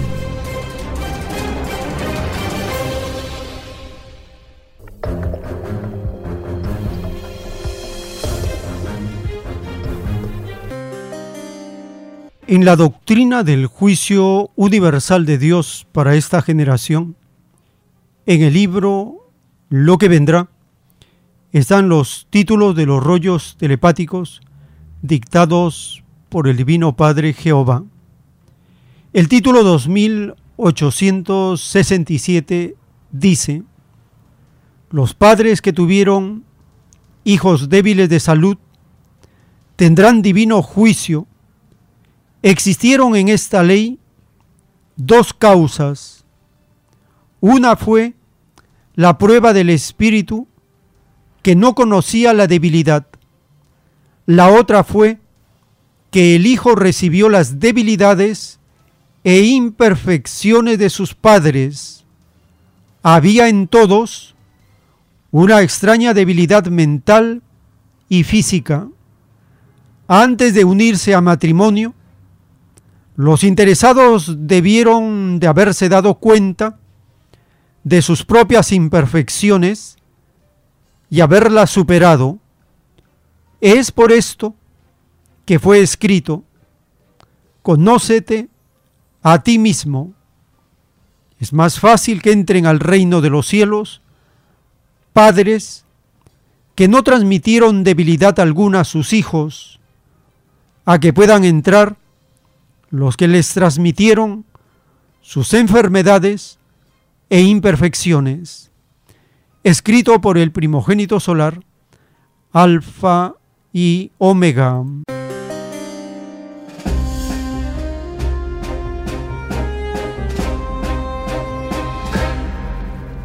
Dos causas, dice el Divino Padre Eterno, para comprender la salud de las personas.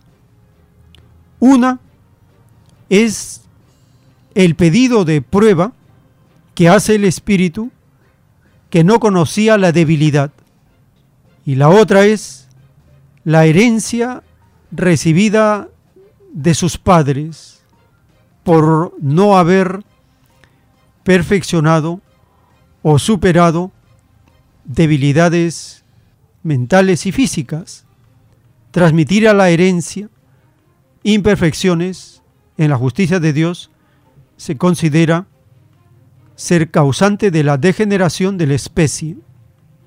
El más culpable es el sistema de vida de la desigualdad, porque de allí parte la desviación y la debilidad en la salud de la población.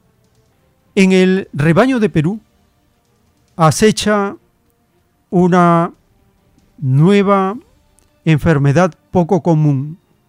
Le llaman el síndrome de Guillain-Barré. Está brotando en forma preocupante en el Perú. Escuchemos esta información publicada por AFP.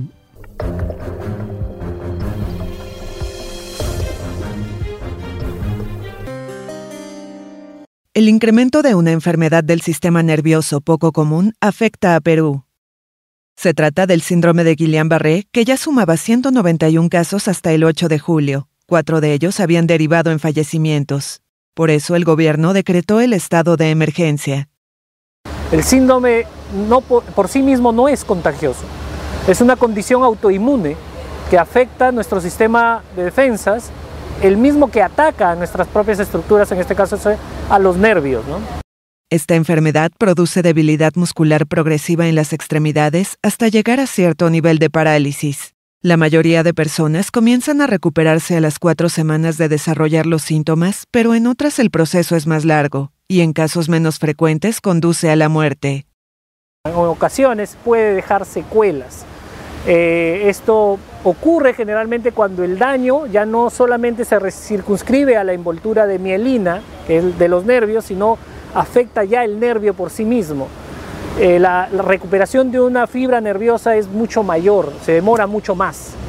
Aunque no se han determinado las causas del SGB, suele aparecer después de una infección por virus o bacterias. Esta gran proporción de los pacientes que tenían el síndrome de Guillain-Barré tenían el antecedente de haber presentado una, una infección gastrointestinal en promedio dos, días, perdón, dos semanas antes del inicio de la sintomatología. Esto eh, nos eh, eh, hizo presumir de que era un problema de transmisión de contaminación alimentaria. Sin embargo, las cifras actuales distan todavía de los 900 casos reportados en 2019. Los estudios posteriores vincularon el brote de ese año con una infección gastrointestinal provocada por la bacteria Campylobacter jejuni. Los expertos creen que ahora los fenómenos climáticos recientes, como el niño y un ciclón, pueden estar incidiendo de manera indirecta. Las lluvias han destrozado sistemas de agua potable y desagüe, propiciando brotes de dengue, leptospirosis y enfermedades diarreicas, sobre todo en zonas empobrecidas o vulnerables como Libertad y Piura, donde se concentra el mayor número de casos. Con la declaratoria del estado de emergencia, el gobierno busca agilizar las compras de inmunoglobulina para el tratamiento. Estos 600 frascos estarían llegando a nuestro país. Es un compromiso ya establecido con la OPS y además de eso, la declaratoria de emergencia nos va a permitir inyectar la suficiente cantidad de presupuesto para la adquisición de este producto farmacéutico en el mercado internacional. Lamentablemente el medicamento tiene una escasa oferta en el mundo en este momento. Los últimos tiempos.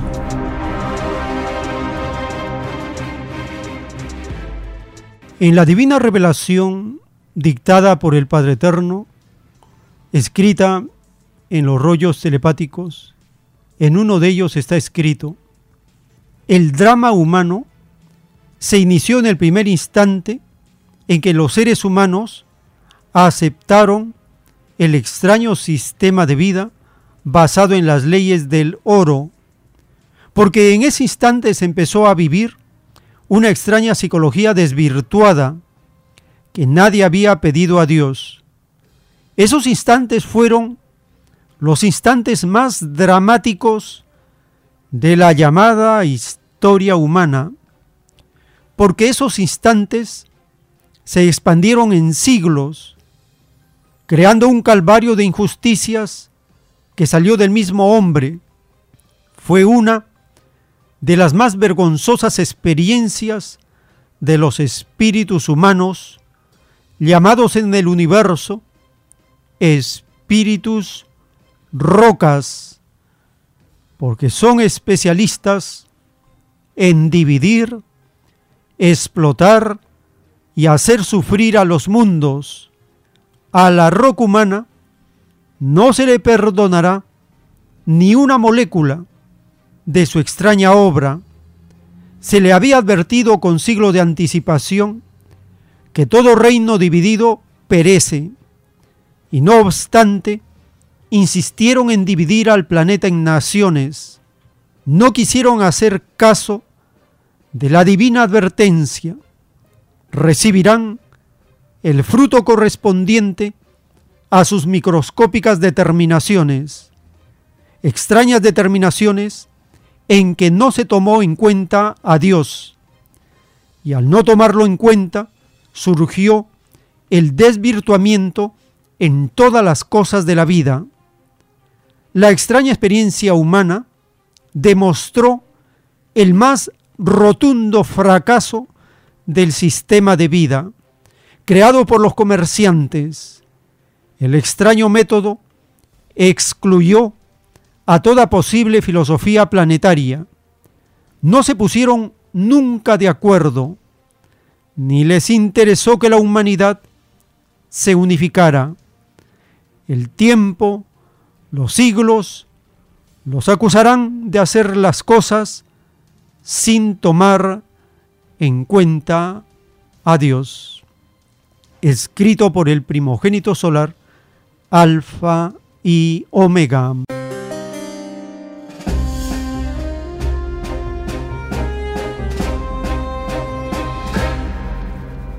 El Divino Padre Eterno está sentenciando que el capitalismo representa el más rotundo fracaso en la experiencia humana.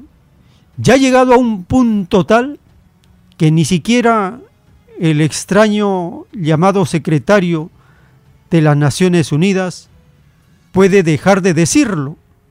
Mencionó recientemente que el sistema financiero global es un fracaso no solo el sistema financiero, todo el capitalismo, es un rotundo fracaso a nivel de la historia humana. Escuchemos esta información del extraño secretario general de la tenebrosa y siniestra Naciones Unidas.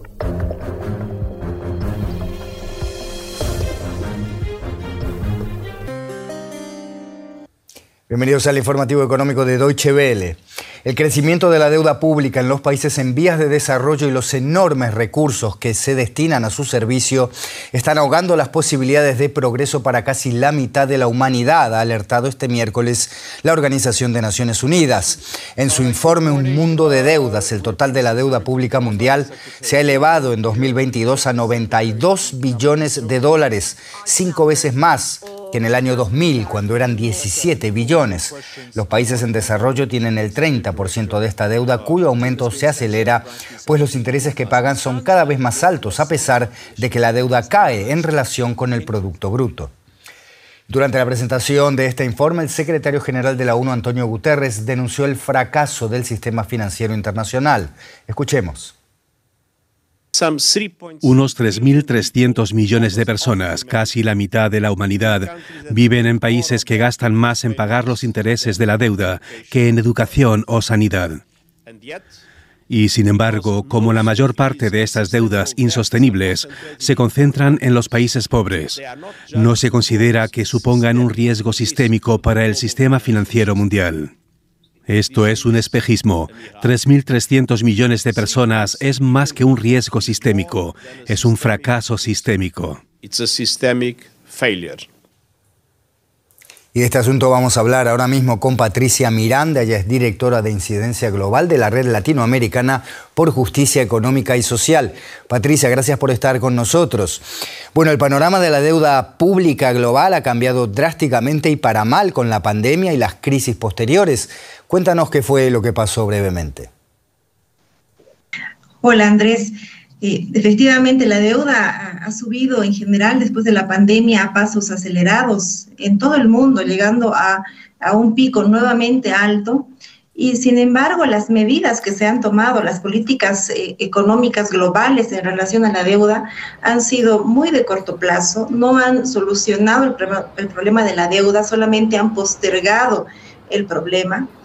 Por otro lado, han sido excluyentes porque han dejado fuera a países de ingreso medio que también están endeudados y que también tienen eh, vulnerabilidades económicas, sociales y climáticas. La mayor parte de la población que vive en pobreza radica en los países de ingreso medio y han sido dejados fuera de estas políticas. En nuestro análisis, no solamente eh, el abordaje de la deuda en esta crisis múltiple, eh, no solo ha sido insuficiente, para nosotros ha sido un fracaso y tras el fracaso, las políticas que se están mirando para eh, solucionar el problema aún son de corto plazo, aún son políticas más de maquillaje y no son de una verdadera transformación sistémica de la arquitectura financiera internacional. Patricia, y cuéntanos cómo está el panorama en nuestra región, en América Latina. Bueno, no está lejos de, esta misma situación. Todos los países de América Latina antes de la pandemia tenían un déficit fiscal, ya arrastrado de varios años atrás. Tras la pandemia, los países incrementan su deuda, pero es importante eh, mencionar que la situación de América Latina ahora no es como la que tuvimos en la década de los 80.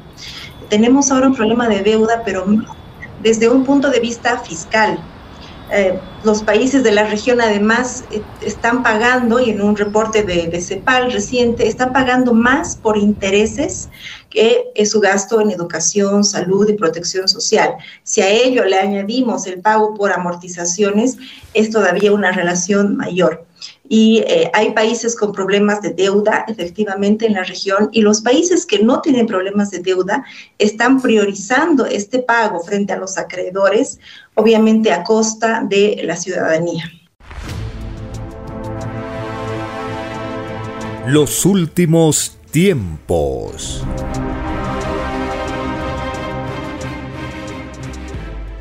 En el libro Lo que vendrá, están los títulos de los planos celestes dictados por el Divino Padre Jehová.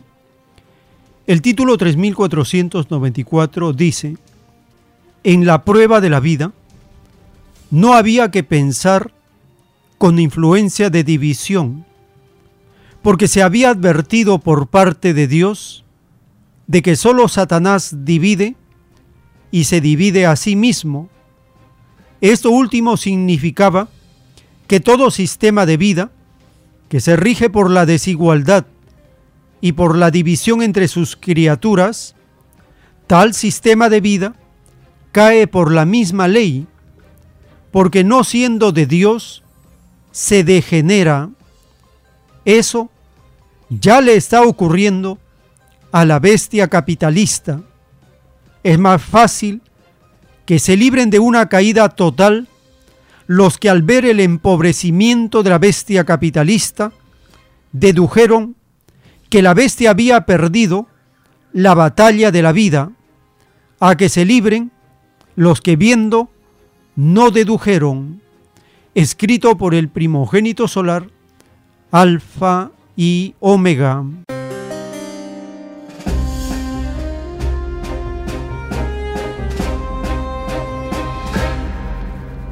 ¿Cómo caerá el capitalismo?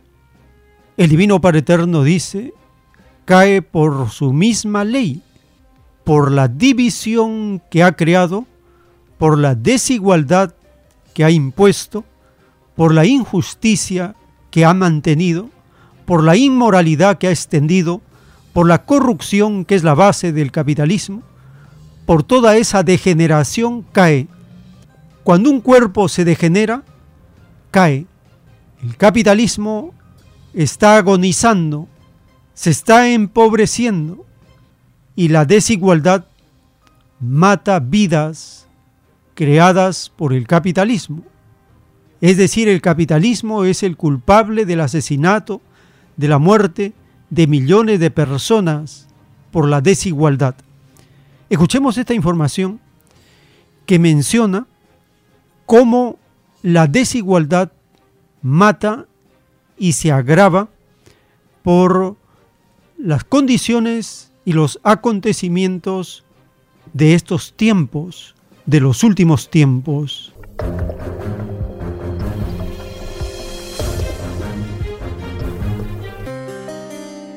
Vamos a hablar con Gloria García Parra, ella es directora para América Latina de Oxfam. Gloria, gracias por estar con nosotros. Cuéntanos para empezar cómo se dio esta transferencia de recursos durante las crisis recientes que tuvimos, eh, concretamente la pandemia y la guerra.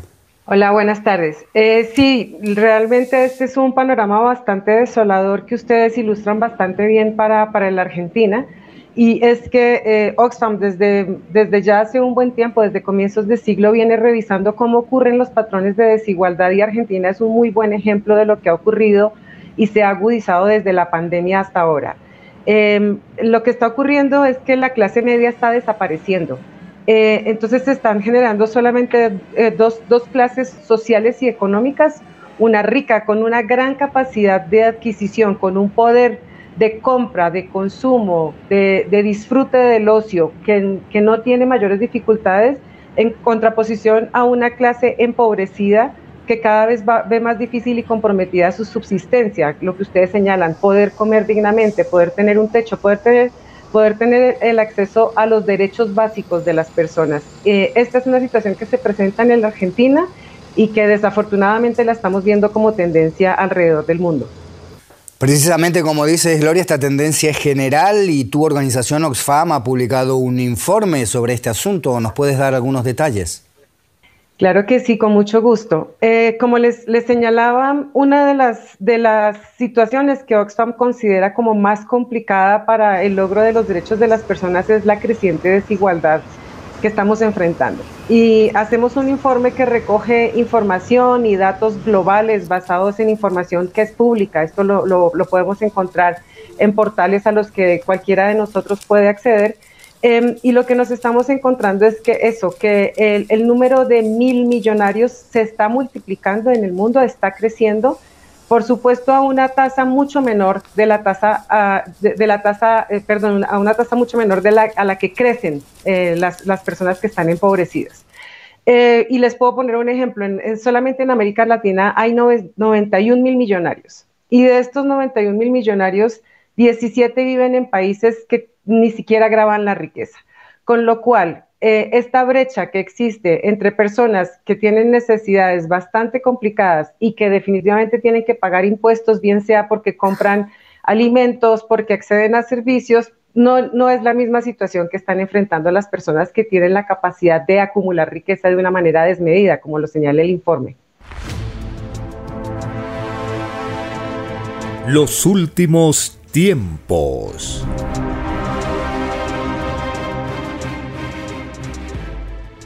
Y así terminamos este segmento. Les agradecemos por estar acompañándonos. Les invitamos a seguir porque tenemos todavía más audios para compartir en la siguiente hora. Por la gracia del Divino Padre Eterno, vamos a continuar.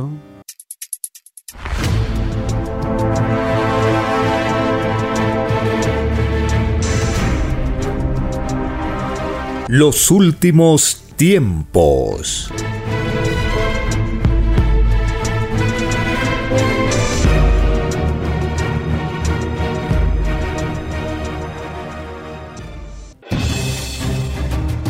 El tiempo ha llegado.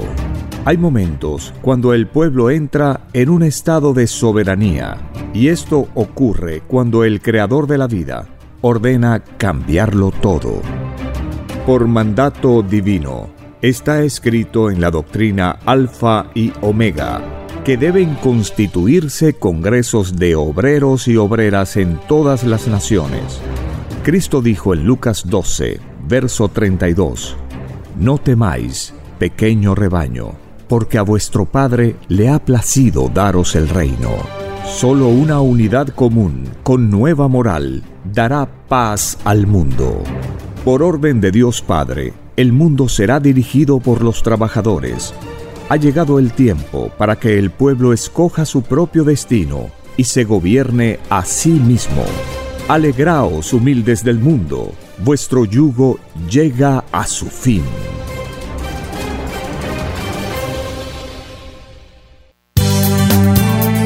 Es Radio Cielo, una nueva era de la radio en el Perú. Programación de avanzada para todos. Es Radio Cielo.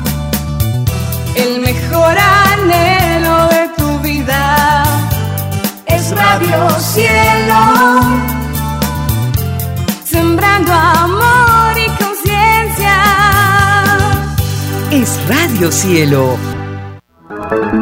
Ahora, tu radio favorita, Cielo, llega a todo el mundo. Visítanos e interactúa con todos tus conductores de la variedad de programas que ofrece tu radio Cielo. Radio Cielo en la red. Ingresa a la www.radiocielo.com.pe y desde tu teléfono móvil, interactúa con nosotros. Radio Cielo, a la vanguardia de la tecnología. Te- te- tecnología. Ci- Cielo.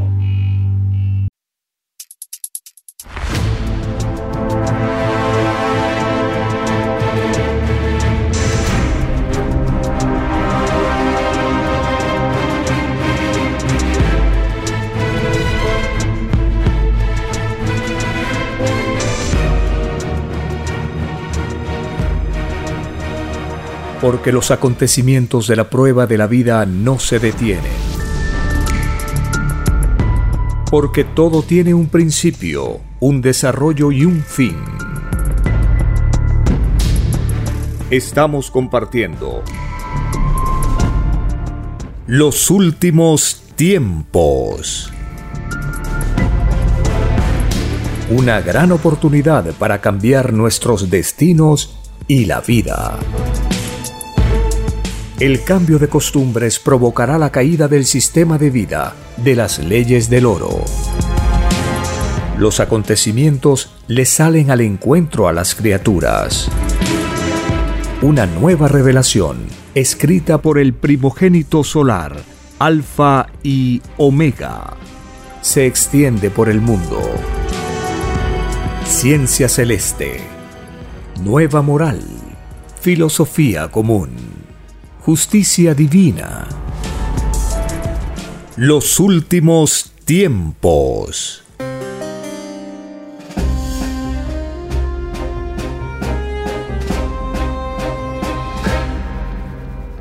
Gracias al divino creador de todas las cosas, quien nos enseña por medio de sus mandamientos y sagradas escrituras la más elevada moral que nosotros podemos tener para la convivencia diaria. De la moral salen las costumbres, los hábitos, y de ello sale una forma de vivir. Gracias a la Divina Madre Solar Omega, la mejor amiga, quien con su infinita sabiduría y poder transforma a los mundos en juicio planetario consolando a humanidades enteras que pasan la justicia planetaria que fue anunciada por siglos y siglos, gracias al primogénito solar Cristo, el Hijo de Dios, quien retorna brillando como un sol de sabiduría, una doctrina que será conocida por toda la tierra en todos los idiomas que se conocen. El impacto será tal que hará caer al materialismo explotador, porque una nueva moral se extiende por la tierra. Cuando nosotros leemos las escrituras y la divina revelación, allí nosotros tenemos que entender cuál es el mensaje para este tiempo. Estudiarnos a nosotros mismos significa buscar qué hay en el interior de cada uno, qué cosa es lo que hace daño o hace sufrir a los demás, a uno mismo y a los demás. Eso se tiene que desterrar, eliminar. Conocerse a sí mismo es adelantarse a generar ideas que con el correr del tiempo se van a materializar. Ideas que tienen una influencia extraña, que no son de la luz. Impedir que éstas se generen. Eso se llama la resistencia mental. El conocerse a sí mismo significa ser auténtico en la búsqueda delante de Dios. Y eso se toma en cuenta. En cambio, el caer en el conformismo de seguir la moda reinante, la tendencia actual, de seguir las influencias de un extraño sistema de vida, eso pierde a las criaturas. La confianza tiene que estar depositada en su plenitud en el divino creador. Confiarse en seres humanos que pasan prueba de vida es correr riesgos de convertirse en un ciego que guía a otros o en un ciego que es guiado por otros ciegos. Es un riesgo muy grande el que se corre cuando uno no se conoce a sí mismo. Escuchemos al autor de la doctrina del Cordero de Dios hablarnos del juicio de Dios y que éste se inicia por los poderosos, con la esperanza de la resurrección también que todos hemos pedido a Dios y si tenemos el mérito, se nos concederá, si no, no. Escuchemos al autor de la divina revelación.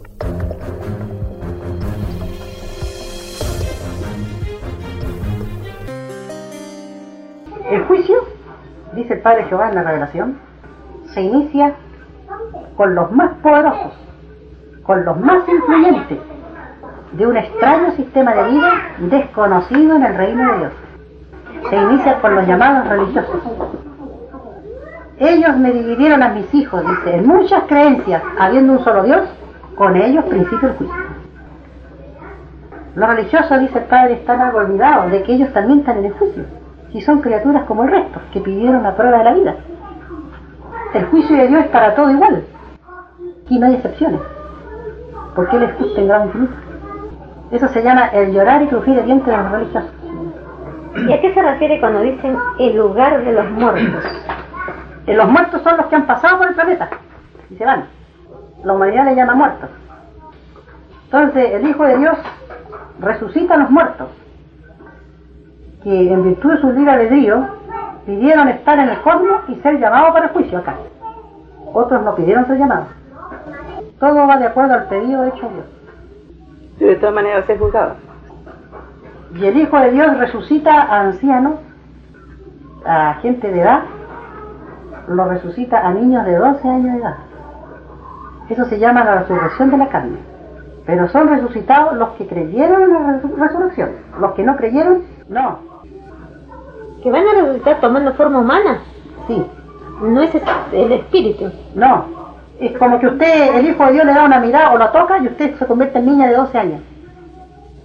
Porque lo de Dios es instantáneo. Eso se llama la gloria y majestad del Hijo de Dios.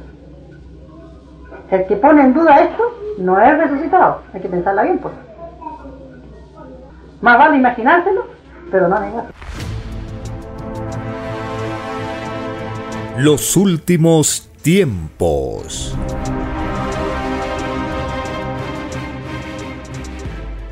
En la divina revelación dictada por el Padre Eterno, escrita en los planos telepáticos, en uno de ellos dice, escrito fue que ellos ya obtuvieron la recompensa, se adelantaron a la justicia divina.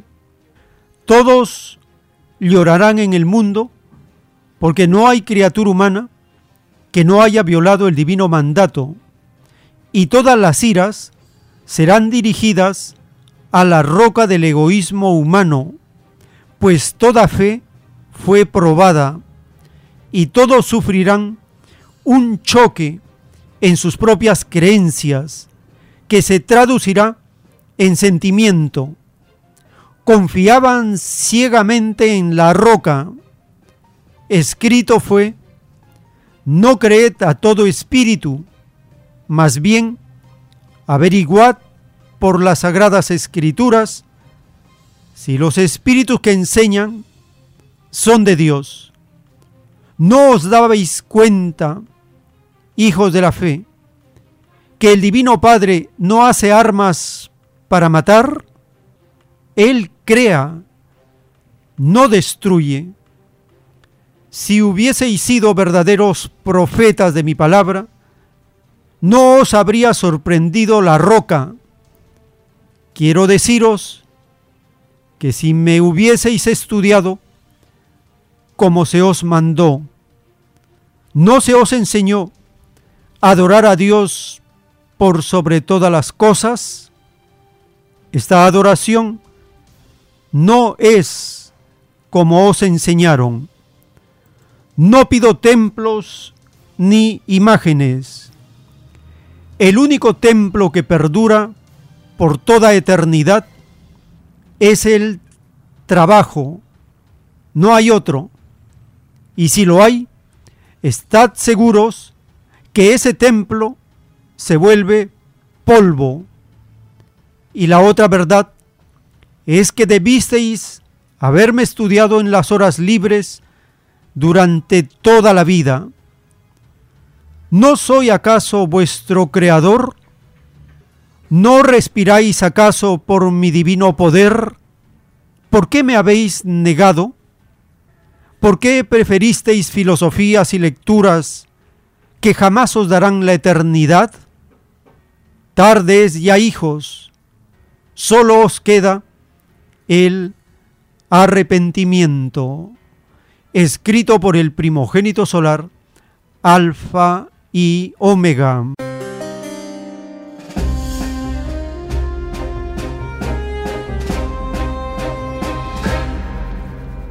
El divino creador nos está recordando cómo debió de haber sido nuestra confianza, nuestra vida, nuestra dedicación hacia Dios. No pide templos materiales, pide trabajo y estudio en las horas libres de sus escrituras.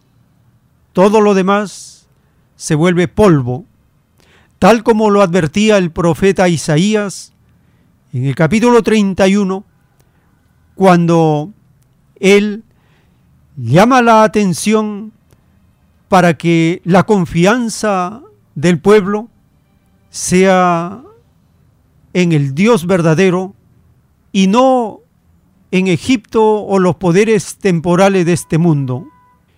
En los versos del 1 al 3, el profeta advierte a aquellos que van a Egipto en busca de ayuda, en lugar de buscar a Dios.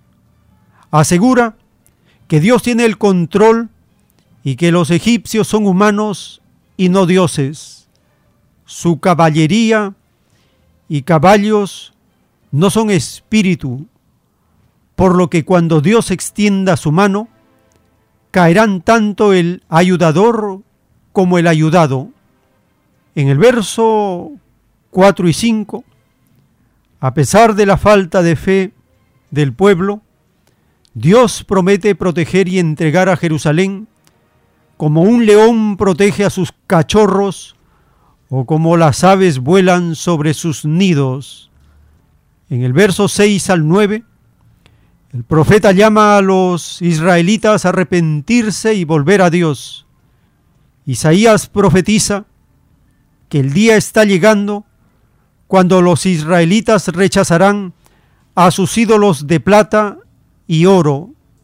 El asirio, el enemigo, caerá por la espada, no por la de un hombre, y huirá.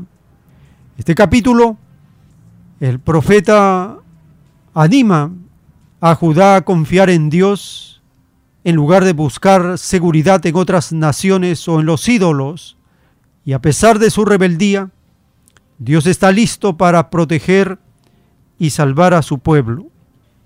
En el capítulo 32 que también escucharemos, hay una visión profética de un futuro rey justo, un juicio sobre las mujeres complacientes de Jerusalén y una promesa de restauración y de paz. Escuchemos el capítulo 31 y 32 del profeta Isaías.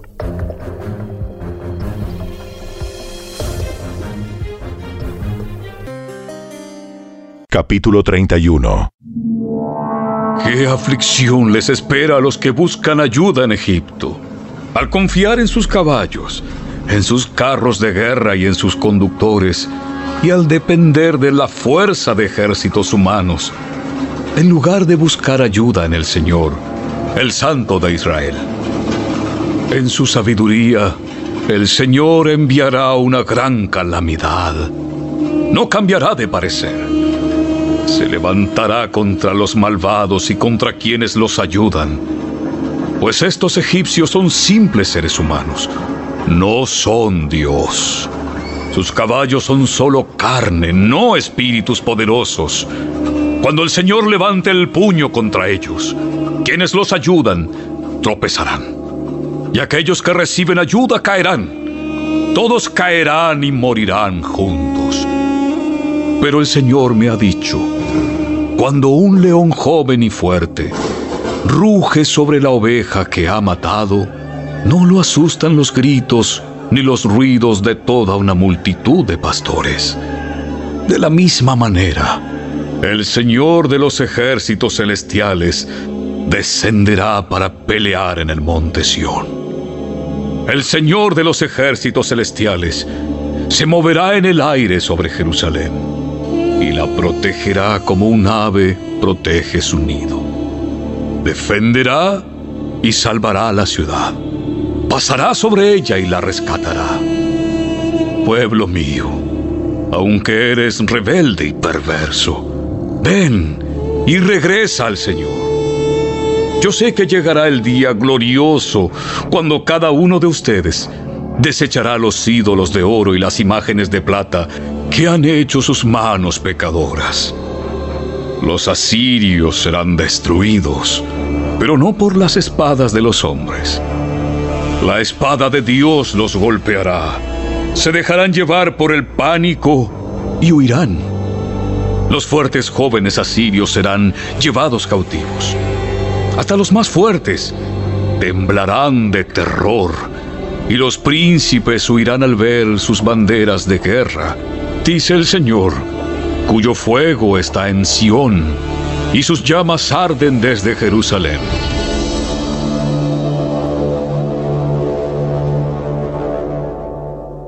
Capítulo 32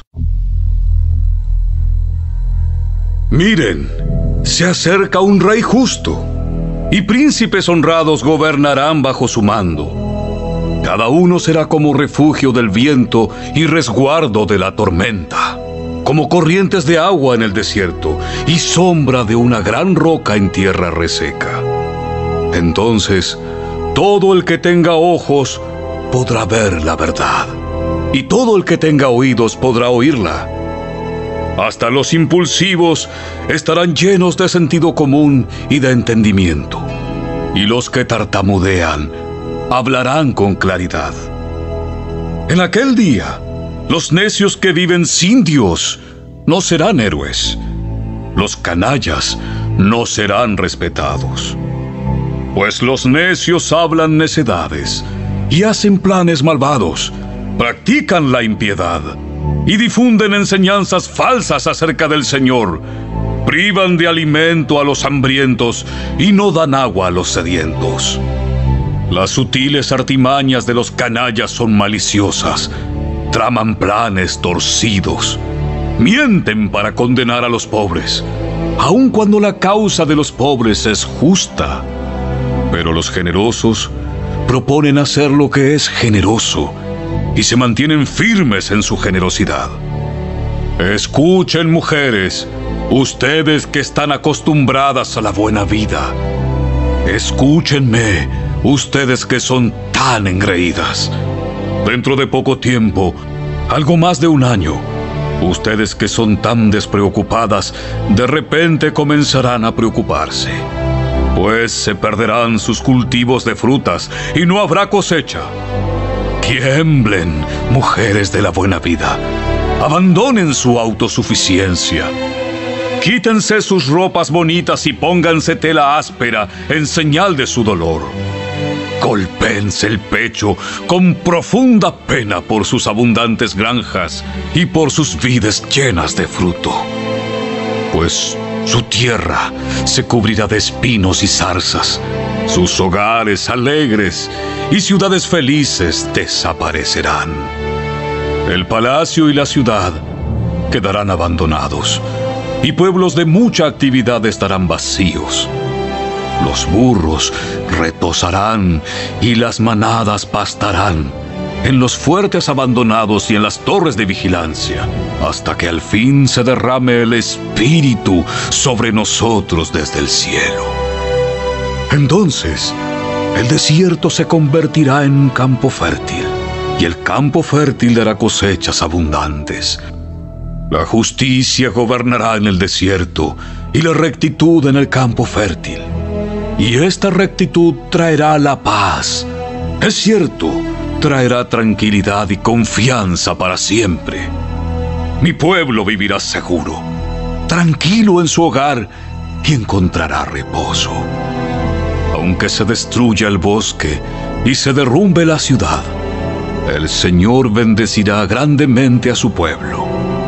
Donde quiera que siembre la semilla, brotarán cosechas abundantes y su ganado y sus burros pastarán con libertad.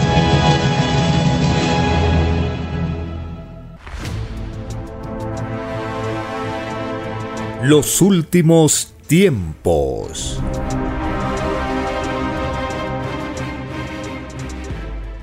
En el juicio intelectual de Dios para este mundo, en el libro Lo que vendrá, leemos los títulos de los rollos telepáticos dictados por el Padre Eterno. El título 668 dice, En el extraño mundo, surgido de las extrañas leyes del oro, surgieron las llamadas naciones. Entre ellas surgió la llamada tecnología. Toda tecnología que fue transada o comerciada, sus autores tienen que enfrentar un divino juicio de parte del Hijo de Dios. Toda tecnología debió de haber sido disfrutada por todos, porque todos habían pedido a Dios una sola patria planetaria. La bestia se tomó el extraño libertinaje de dividir en naciones al mundo de la prueba. Ni la bestia ni las naciones son del reino de los cielos, porque nada egoísta ni nada dividido existe en el reino de Dios.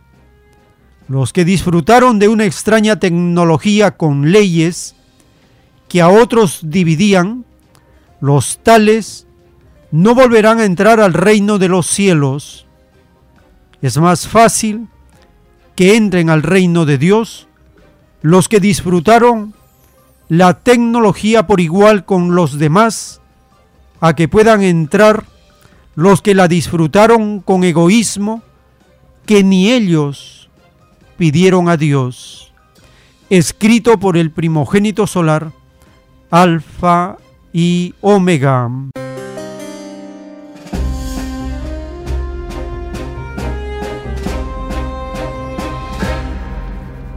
La tecnología en las llamadas naciones capitalistas tiene por base la explotación.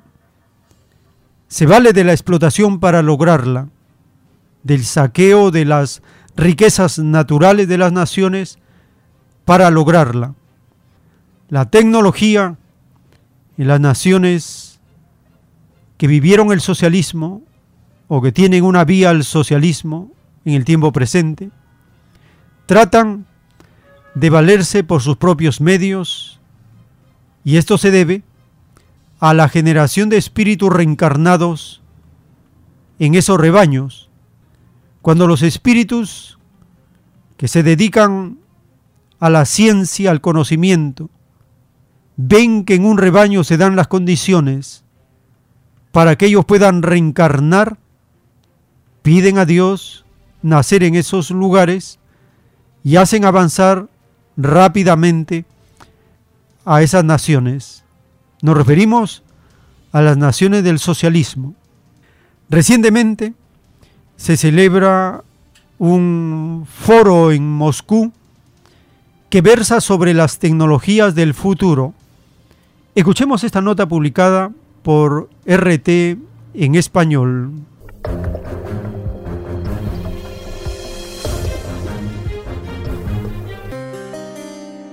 En los últimos 10 años se ha acelerado la carrera por la supremacía cuántica, que es una carrera en la que participan países como Rusia, Estados Unidos y China. Sin embargo, es importante decir que esta carrera no solo es por la supremacía, sino porque garantizaría la soberanía tecnológica de este país, así lo han dicho desde las más altas autoridades de Rusia. Por cierto, que a este foro que se realiza en Moscú, este foro de futuras tecnologías centrado justo en la tecnología cuántica, Van a venir más de 1.500 invitados provenientes no solo del país, sino también del extranjero, entre ellos la India, con quienes hemos podido conversar sobre la importancia de esta tecnología de cara a los retos futuros.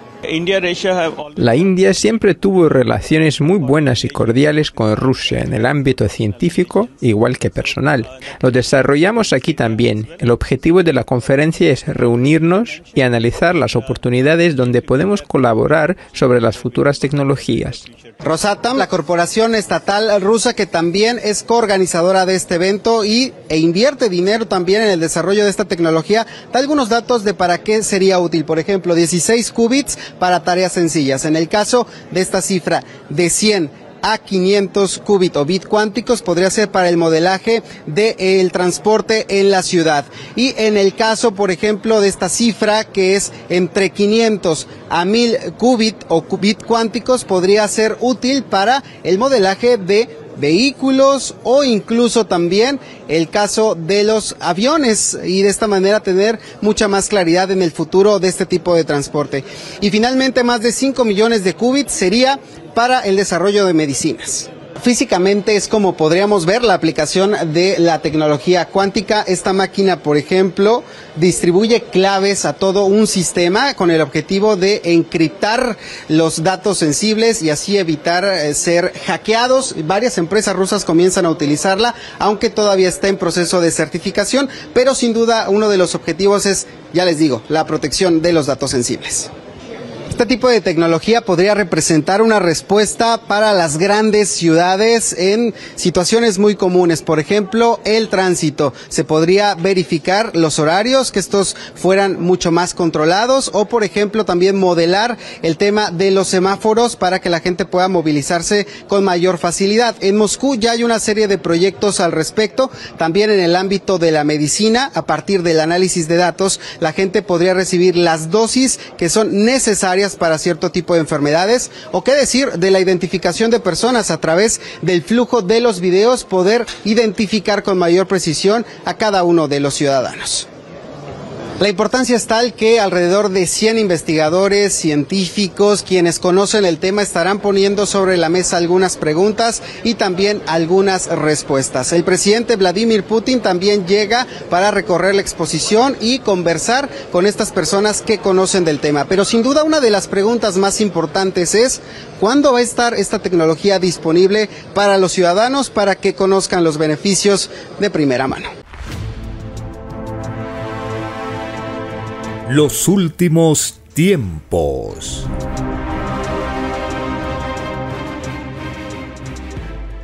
En la doctrina del Cordero de Dios, el Divino Padre Eterno descubre a la humanidad cuál es la causa por la que el sistema de vida crea todo un aparato bélico para mm, amenazar a las naciones.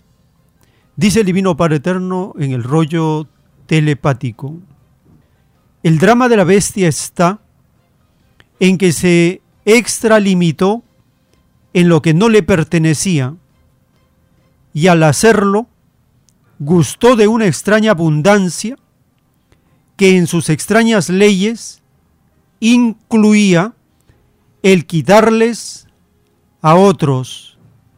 La bestia montó todo un aparato bélico para amedrentar a los que menos tenían.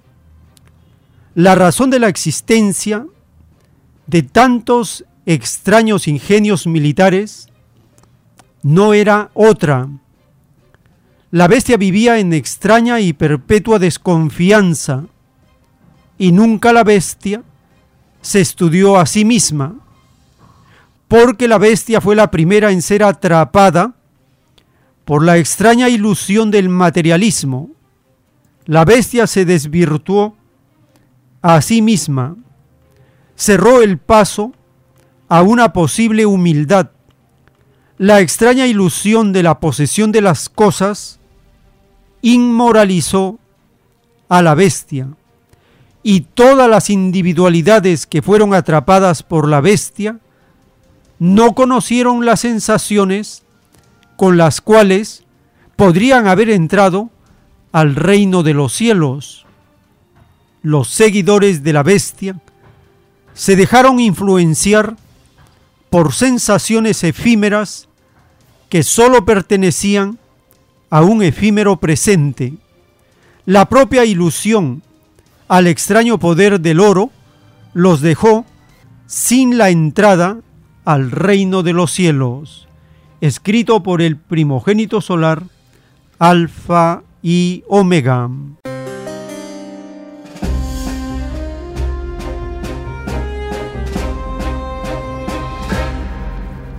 Estamos conociendo la debilidad del sistema de vida capitalista y es que vive en una extraña y perpetua desconfianza.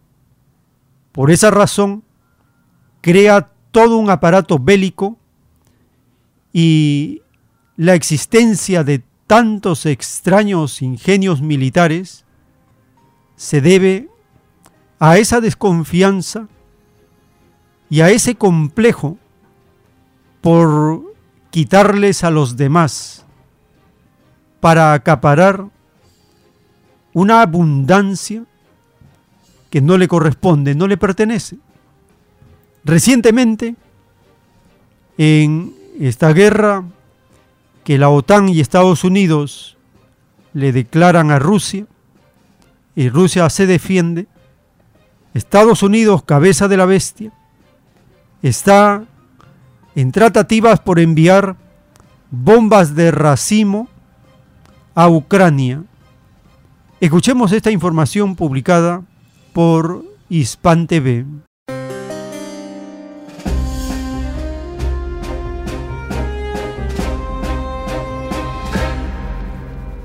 En el libro Lo que vendrá están los títulos de los planos celestes de la escritura telepática dictados por el Padre Eterno.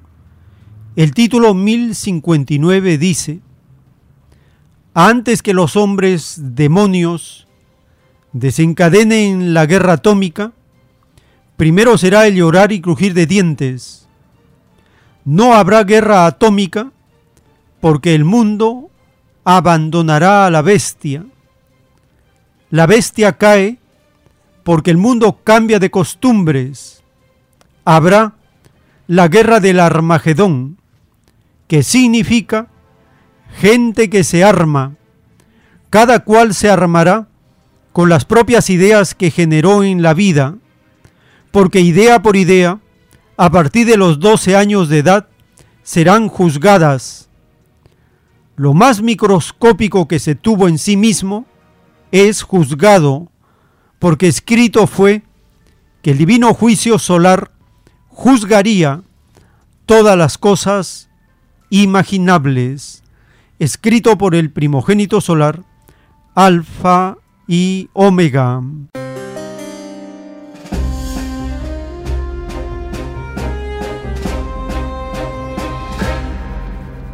El Divino Padre Eterno está advirtiendo que antes que los hombres demonios desencadenen la guerra atómica, primero será llorar y crujir de dientes. Estados Unidos, cabeza de la bestia, en su desesperación, es capaz de desencadenar guerra atómica. El hecho de enviar bombas de racimo a Ucrania, el de atropellar la soberanía de los mares aledaños a China, son provocaciones que pueden desencadenar un conflicto atómico. Es por eso que la China reclama a Estados Unidos para que respete la soberanía del mar de China meridional. Escuchemos la siguiente información publicada por el canal de la televisión china en español.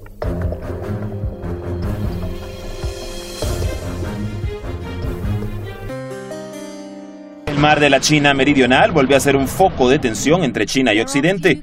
El gigante asiático acusó a Washington de desestabilizar la región del sudeste asiático, al tiempo que exhorta a la Casa Blanca a respetar los intereses chinos.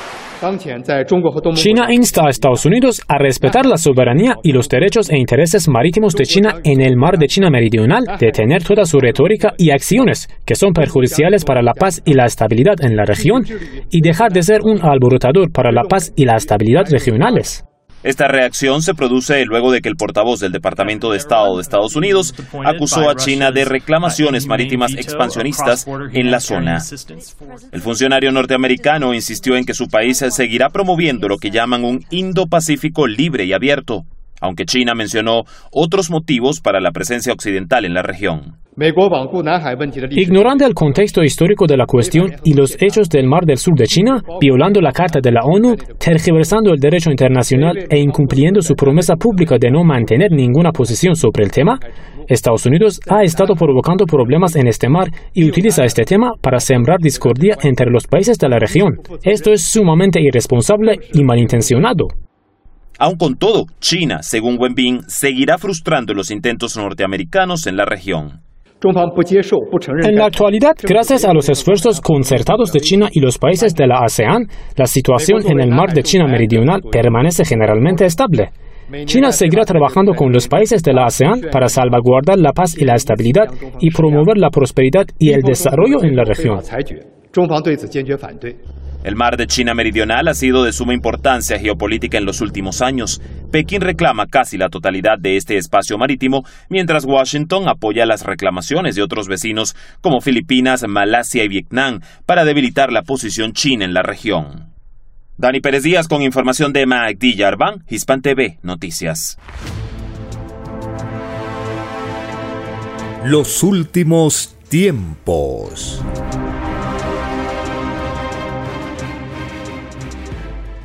En la doctrina del Cordero de Dios, el Divino Padre Eterno nos dice, la naturaleza no se engaña porque afecta su destino evolutivo. En la triceptación del ángulo recto de 90 grados se explica cómo avanza la naturaleza con respecto a la obra de las criaturas pensantes que viven en alianza con ella si la obra concluye mal, la naturaleza también se expresa mal. Sus elementos se enojan y los climas empeoran. Esta relación entre criatura pensante y naturaleza la puede ya apreciar el mundo. los elementos y los climas no se comportan como se comportaban en el pasado, el desvirtuamiento de la humanidad ha ido en aumento y en paralelo a ello lo hacen los climas malos. Un ejemplo innegable de muda justicia. El fin de un planeta malo es catastrófico cuando la moral de los seres que lo habitan es también catastrófico. Lo malo rompe la alianza de progreso entre materia y espíritu, porque existe una relación geométrica entre los acontecimientos que deben de ocurrir y la obra del pasado. La justicia que debe reinar en un planeta debe de encajar con la geometría de los futuros mundos. La renovación natural y expansiva de la creación no es un caso aislado. En la expansión y la ubicación de futuros planetas existe unión rigurosa basada en la justicia que las criaturas del planeta o los planetas practican. De ello depende la transformación en el propio planeta.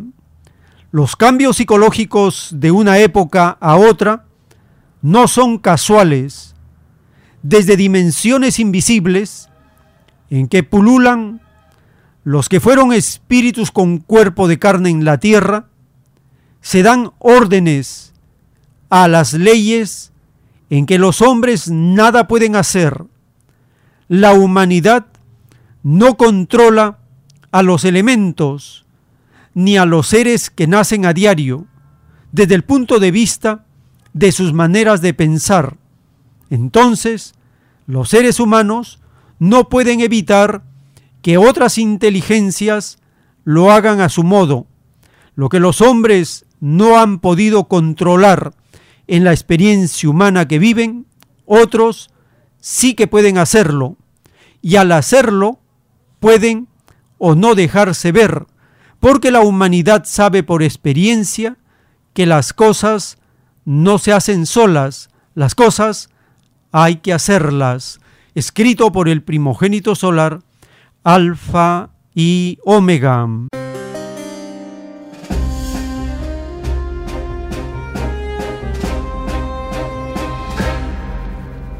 El Divino Padre Eterno nos revela la relación que existe entre el comportamiento de las criaturas y los elementos de la naturaleza.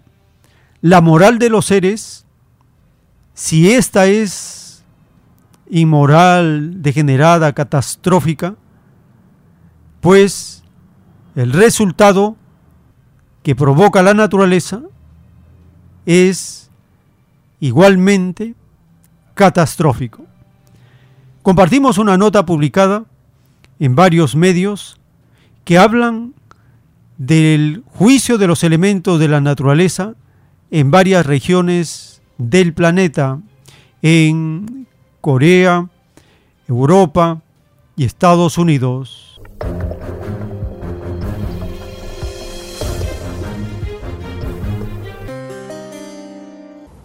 El nivel más alto de alerta meteorológica de Corea del Sur sigue vigente en gran parte del país. Las barreras de contención están cerradas, bloqueando el acceso a cualquier lluvia fluvial propensa a inundaciones repentinas. En la última semana, Corea del Sur ha registrado niveles de lluvias más intensos que en 2020, verano más lluvioso desde que se tiene registro. El primer ministro de Corea ha dado instrucciones al gobierno para que realice todos los esfuerzos posibles para evitar nuevos daños, haciendo hincapié en que la prevención de víctimas debe ser la máxima prioridad. CGTN en español.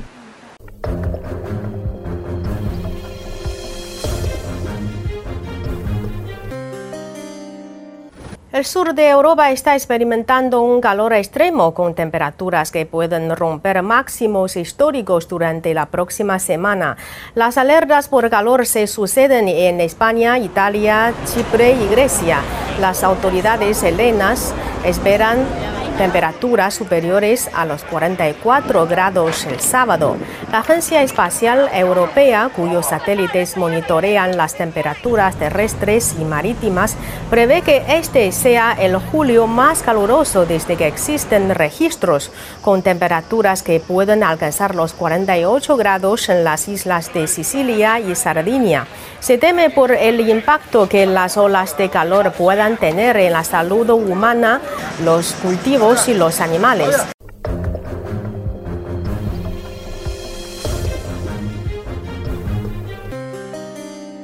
El cambio climático deja ver su rostro.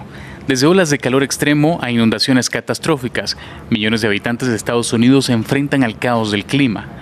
En Vermont, al noreste del país, las lluvias intensas convirtieron en ríos estas calles. Los bomberos se transportaban en balsas para poner a salvo a los residentes.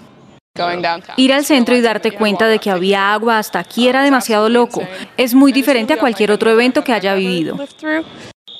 Las inundaciones cortaron los accesos a esta ciudad y hay alerta de lluvias para Nueva York, Connecticut, Pensilvania, Massachusetts y Vermont. En otras zonas, 74 millones de personas se encuentran bajo condiciones de calor extremo, desde Arizona hasta Florida.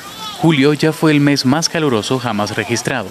Siento más calor este año. No recuerdo haber pasado un calor así cuando era niña. Este año mucho, mucho más calor que los otros años. Ya llevamos alrededor de dos meses con mucho calor. El panorama cercano no es agradable. Según los meteorólogos, con la humedad, el calor alcanzará los 43 grados Celsius para el fin de semana. Y en Florida recibirán una nube de polvo del Sahara que afectará la calidad del aire. Los expertos lo atribuyen al calentamiento del Atlántico Norte desde mediados de marzo y a los nuevos récords globales de temperatura promedio del planeta. Esto, sumado a la llegada del fenómeno del niño, podrían causar nuevos eventos climáticos sin precedentes. Los últimos tiempos.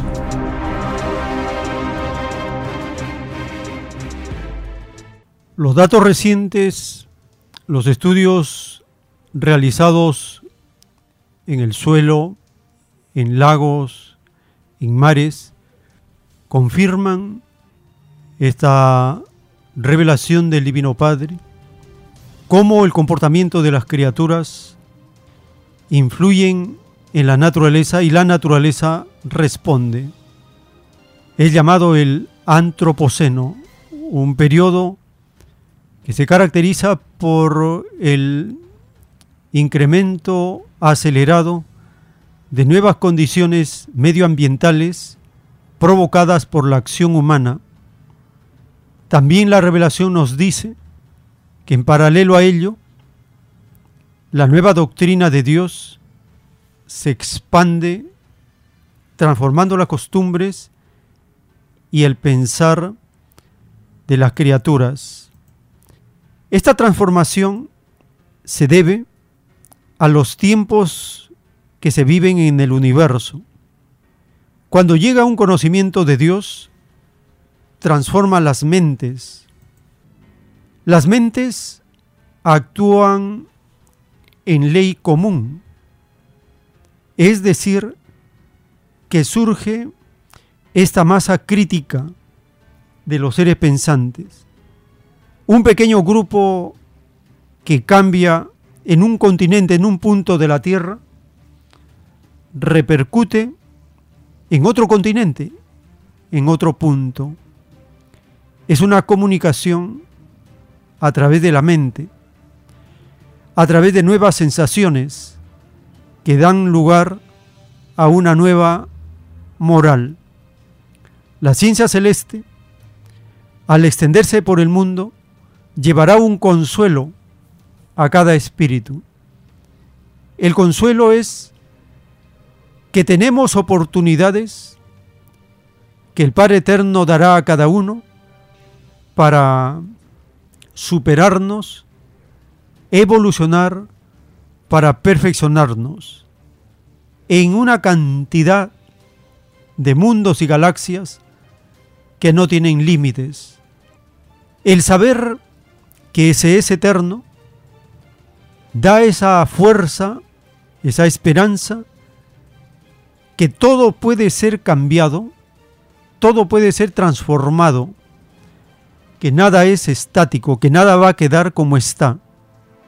Esa ilusión por lo pasajero, por lo efímero, es una ilusión, no es la realidad del universo, no es nuestra propia realidad espiritual, mental, porque lo de Dios no tiene límites y el espíritu no se acaba, continúa de reencarnación en reencarnación.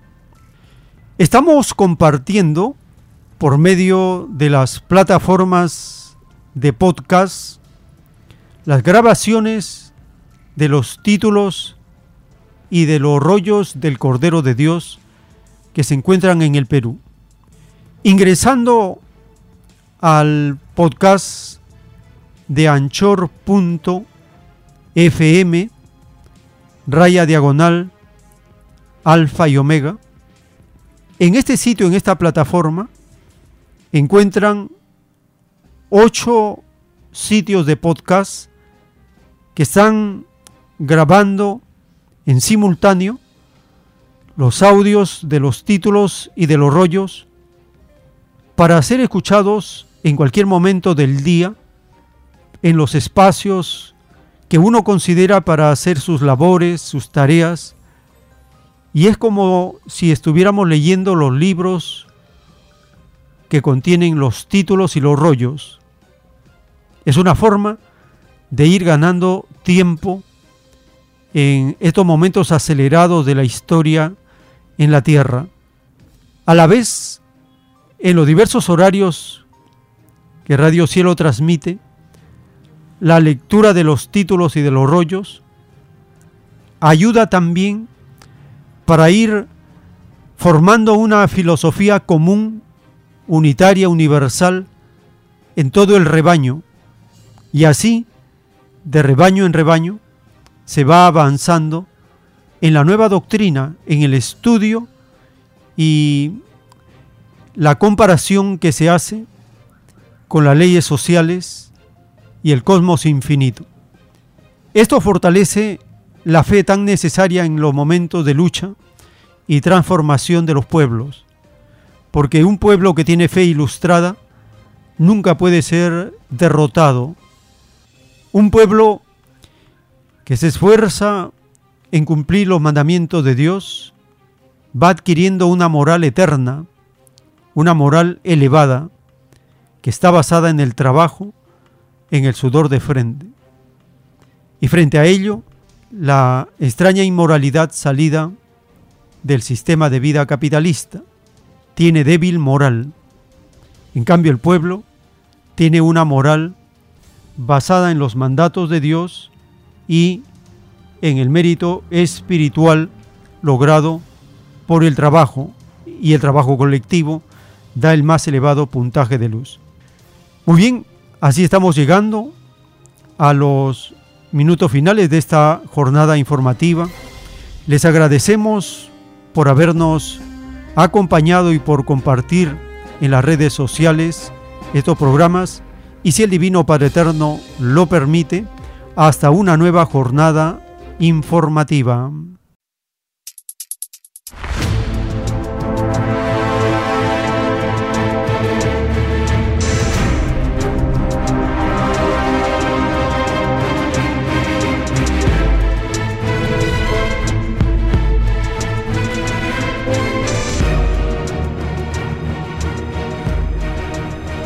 Porque la vida en desarrollo no se detiene en ningún instante.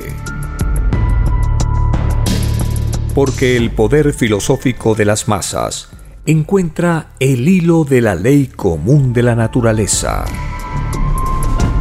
La igualdad triunfa en la prueba de la vida.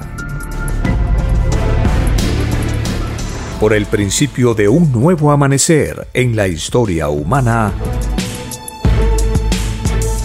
hemos presentado Los últimos tiempos. Para ver el reino de Dios para vivir el nuevo estado de cosas del nuevo mundo. Visite www.alfayomega.com y descargue gratis todos los libros en PDF.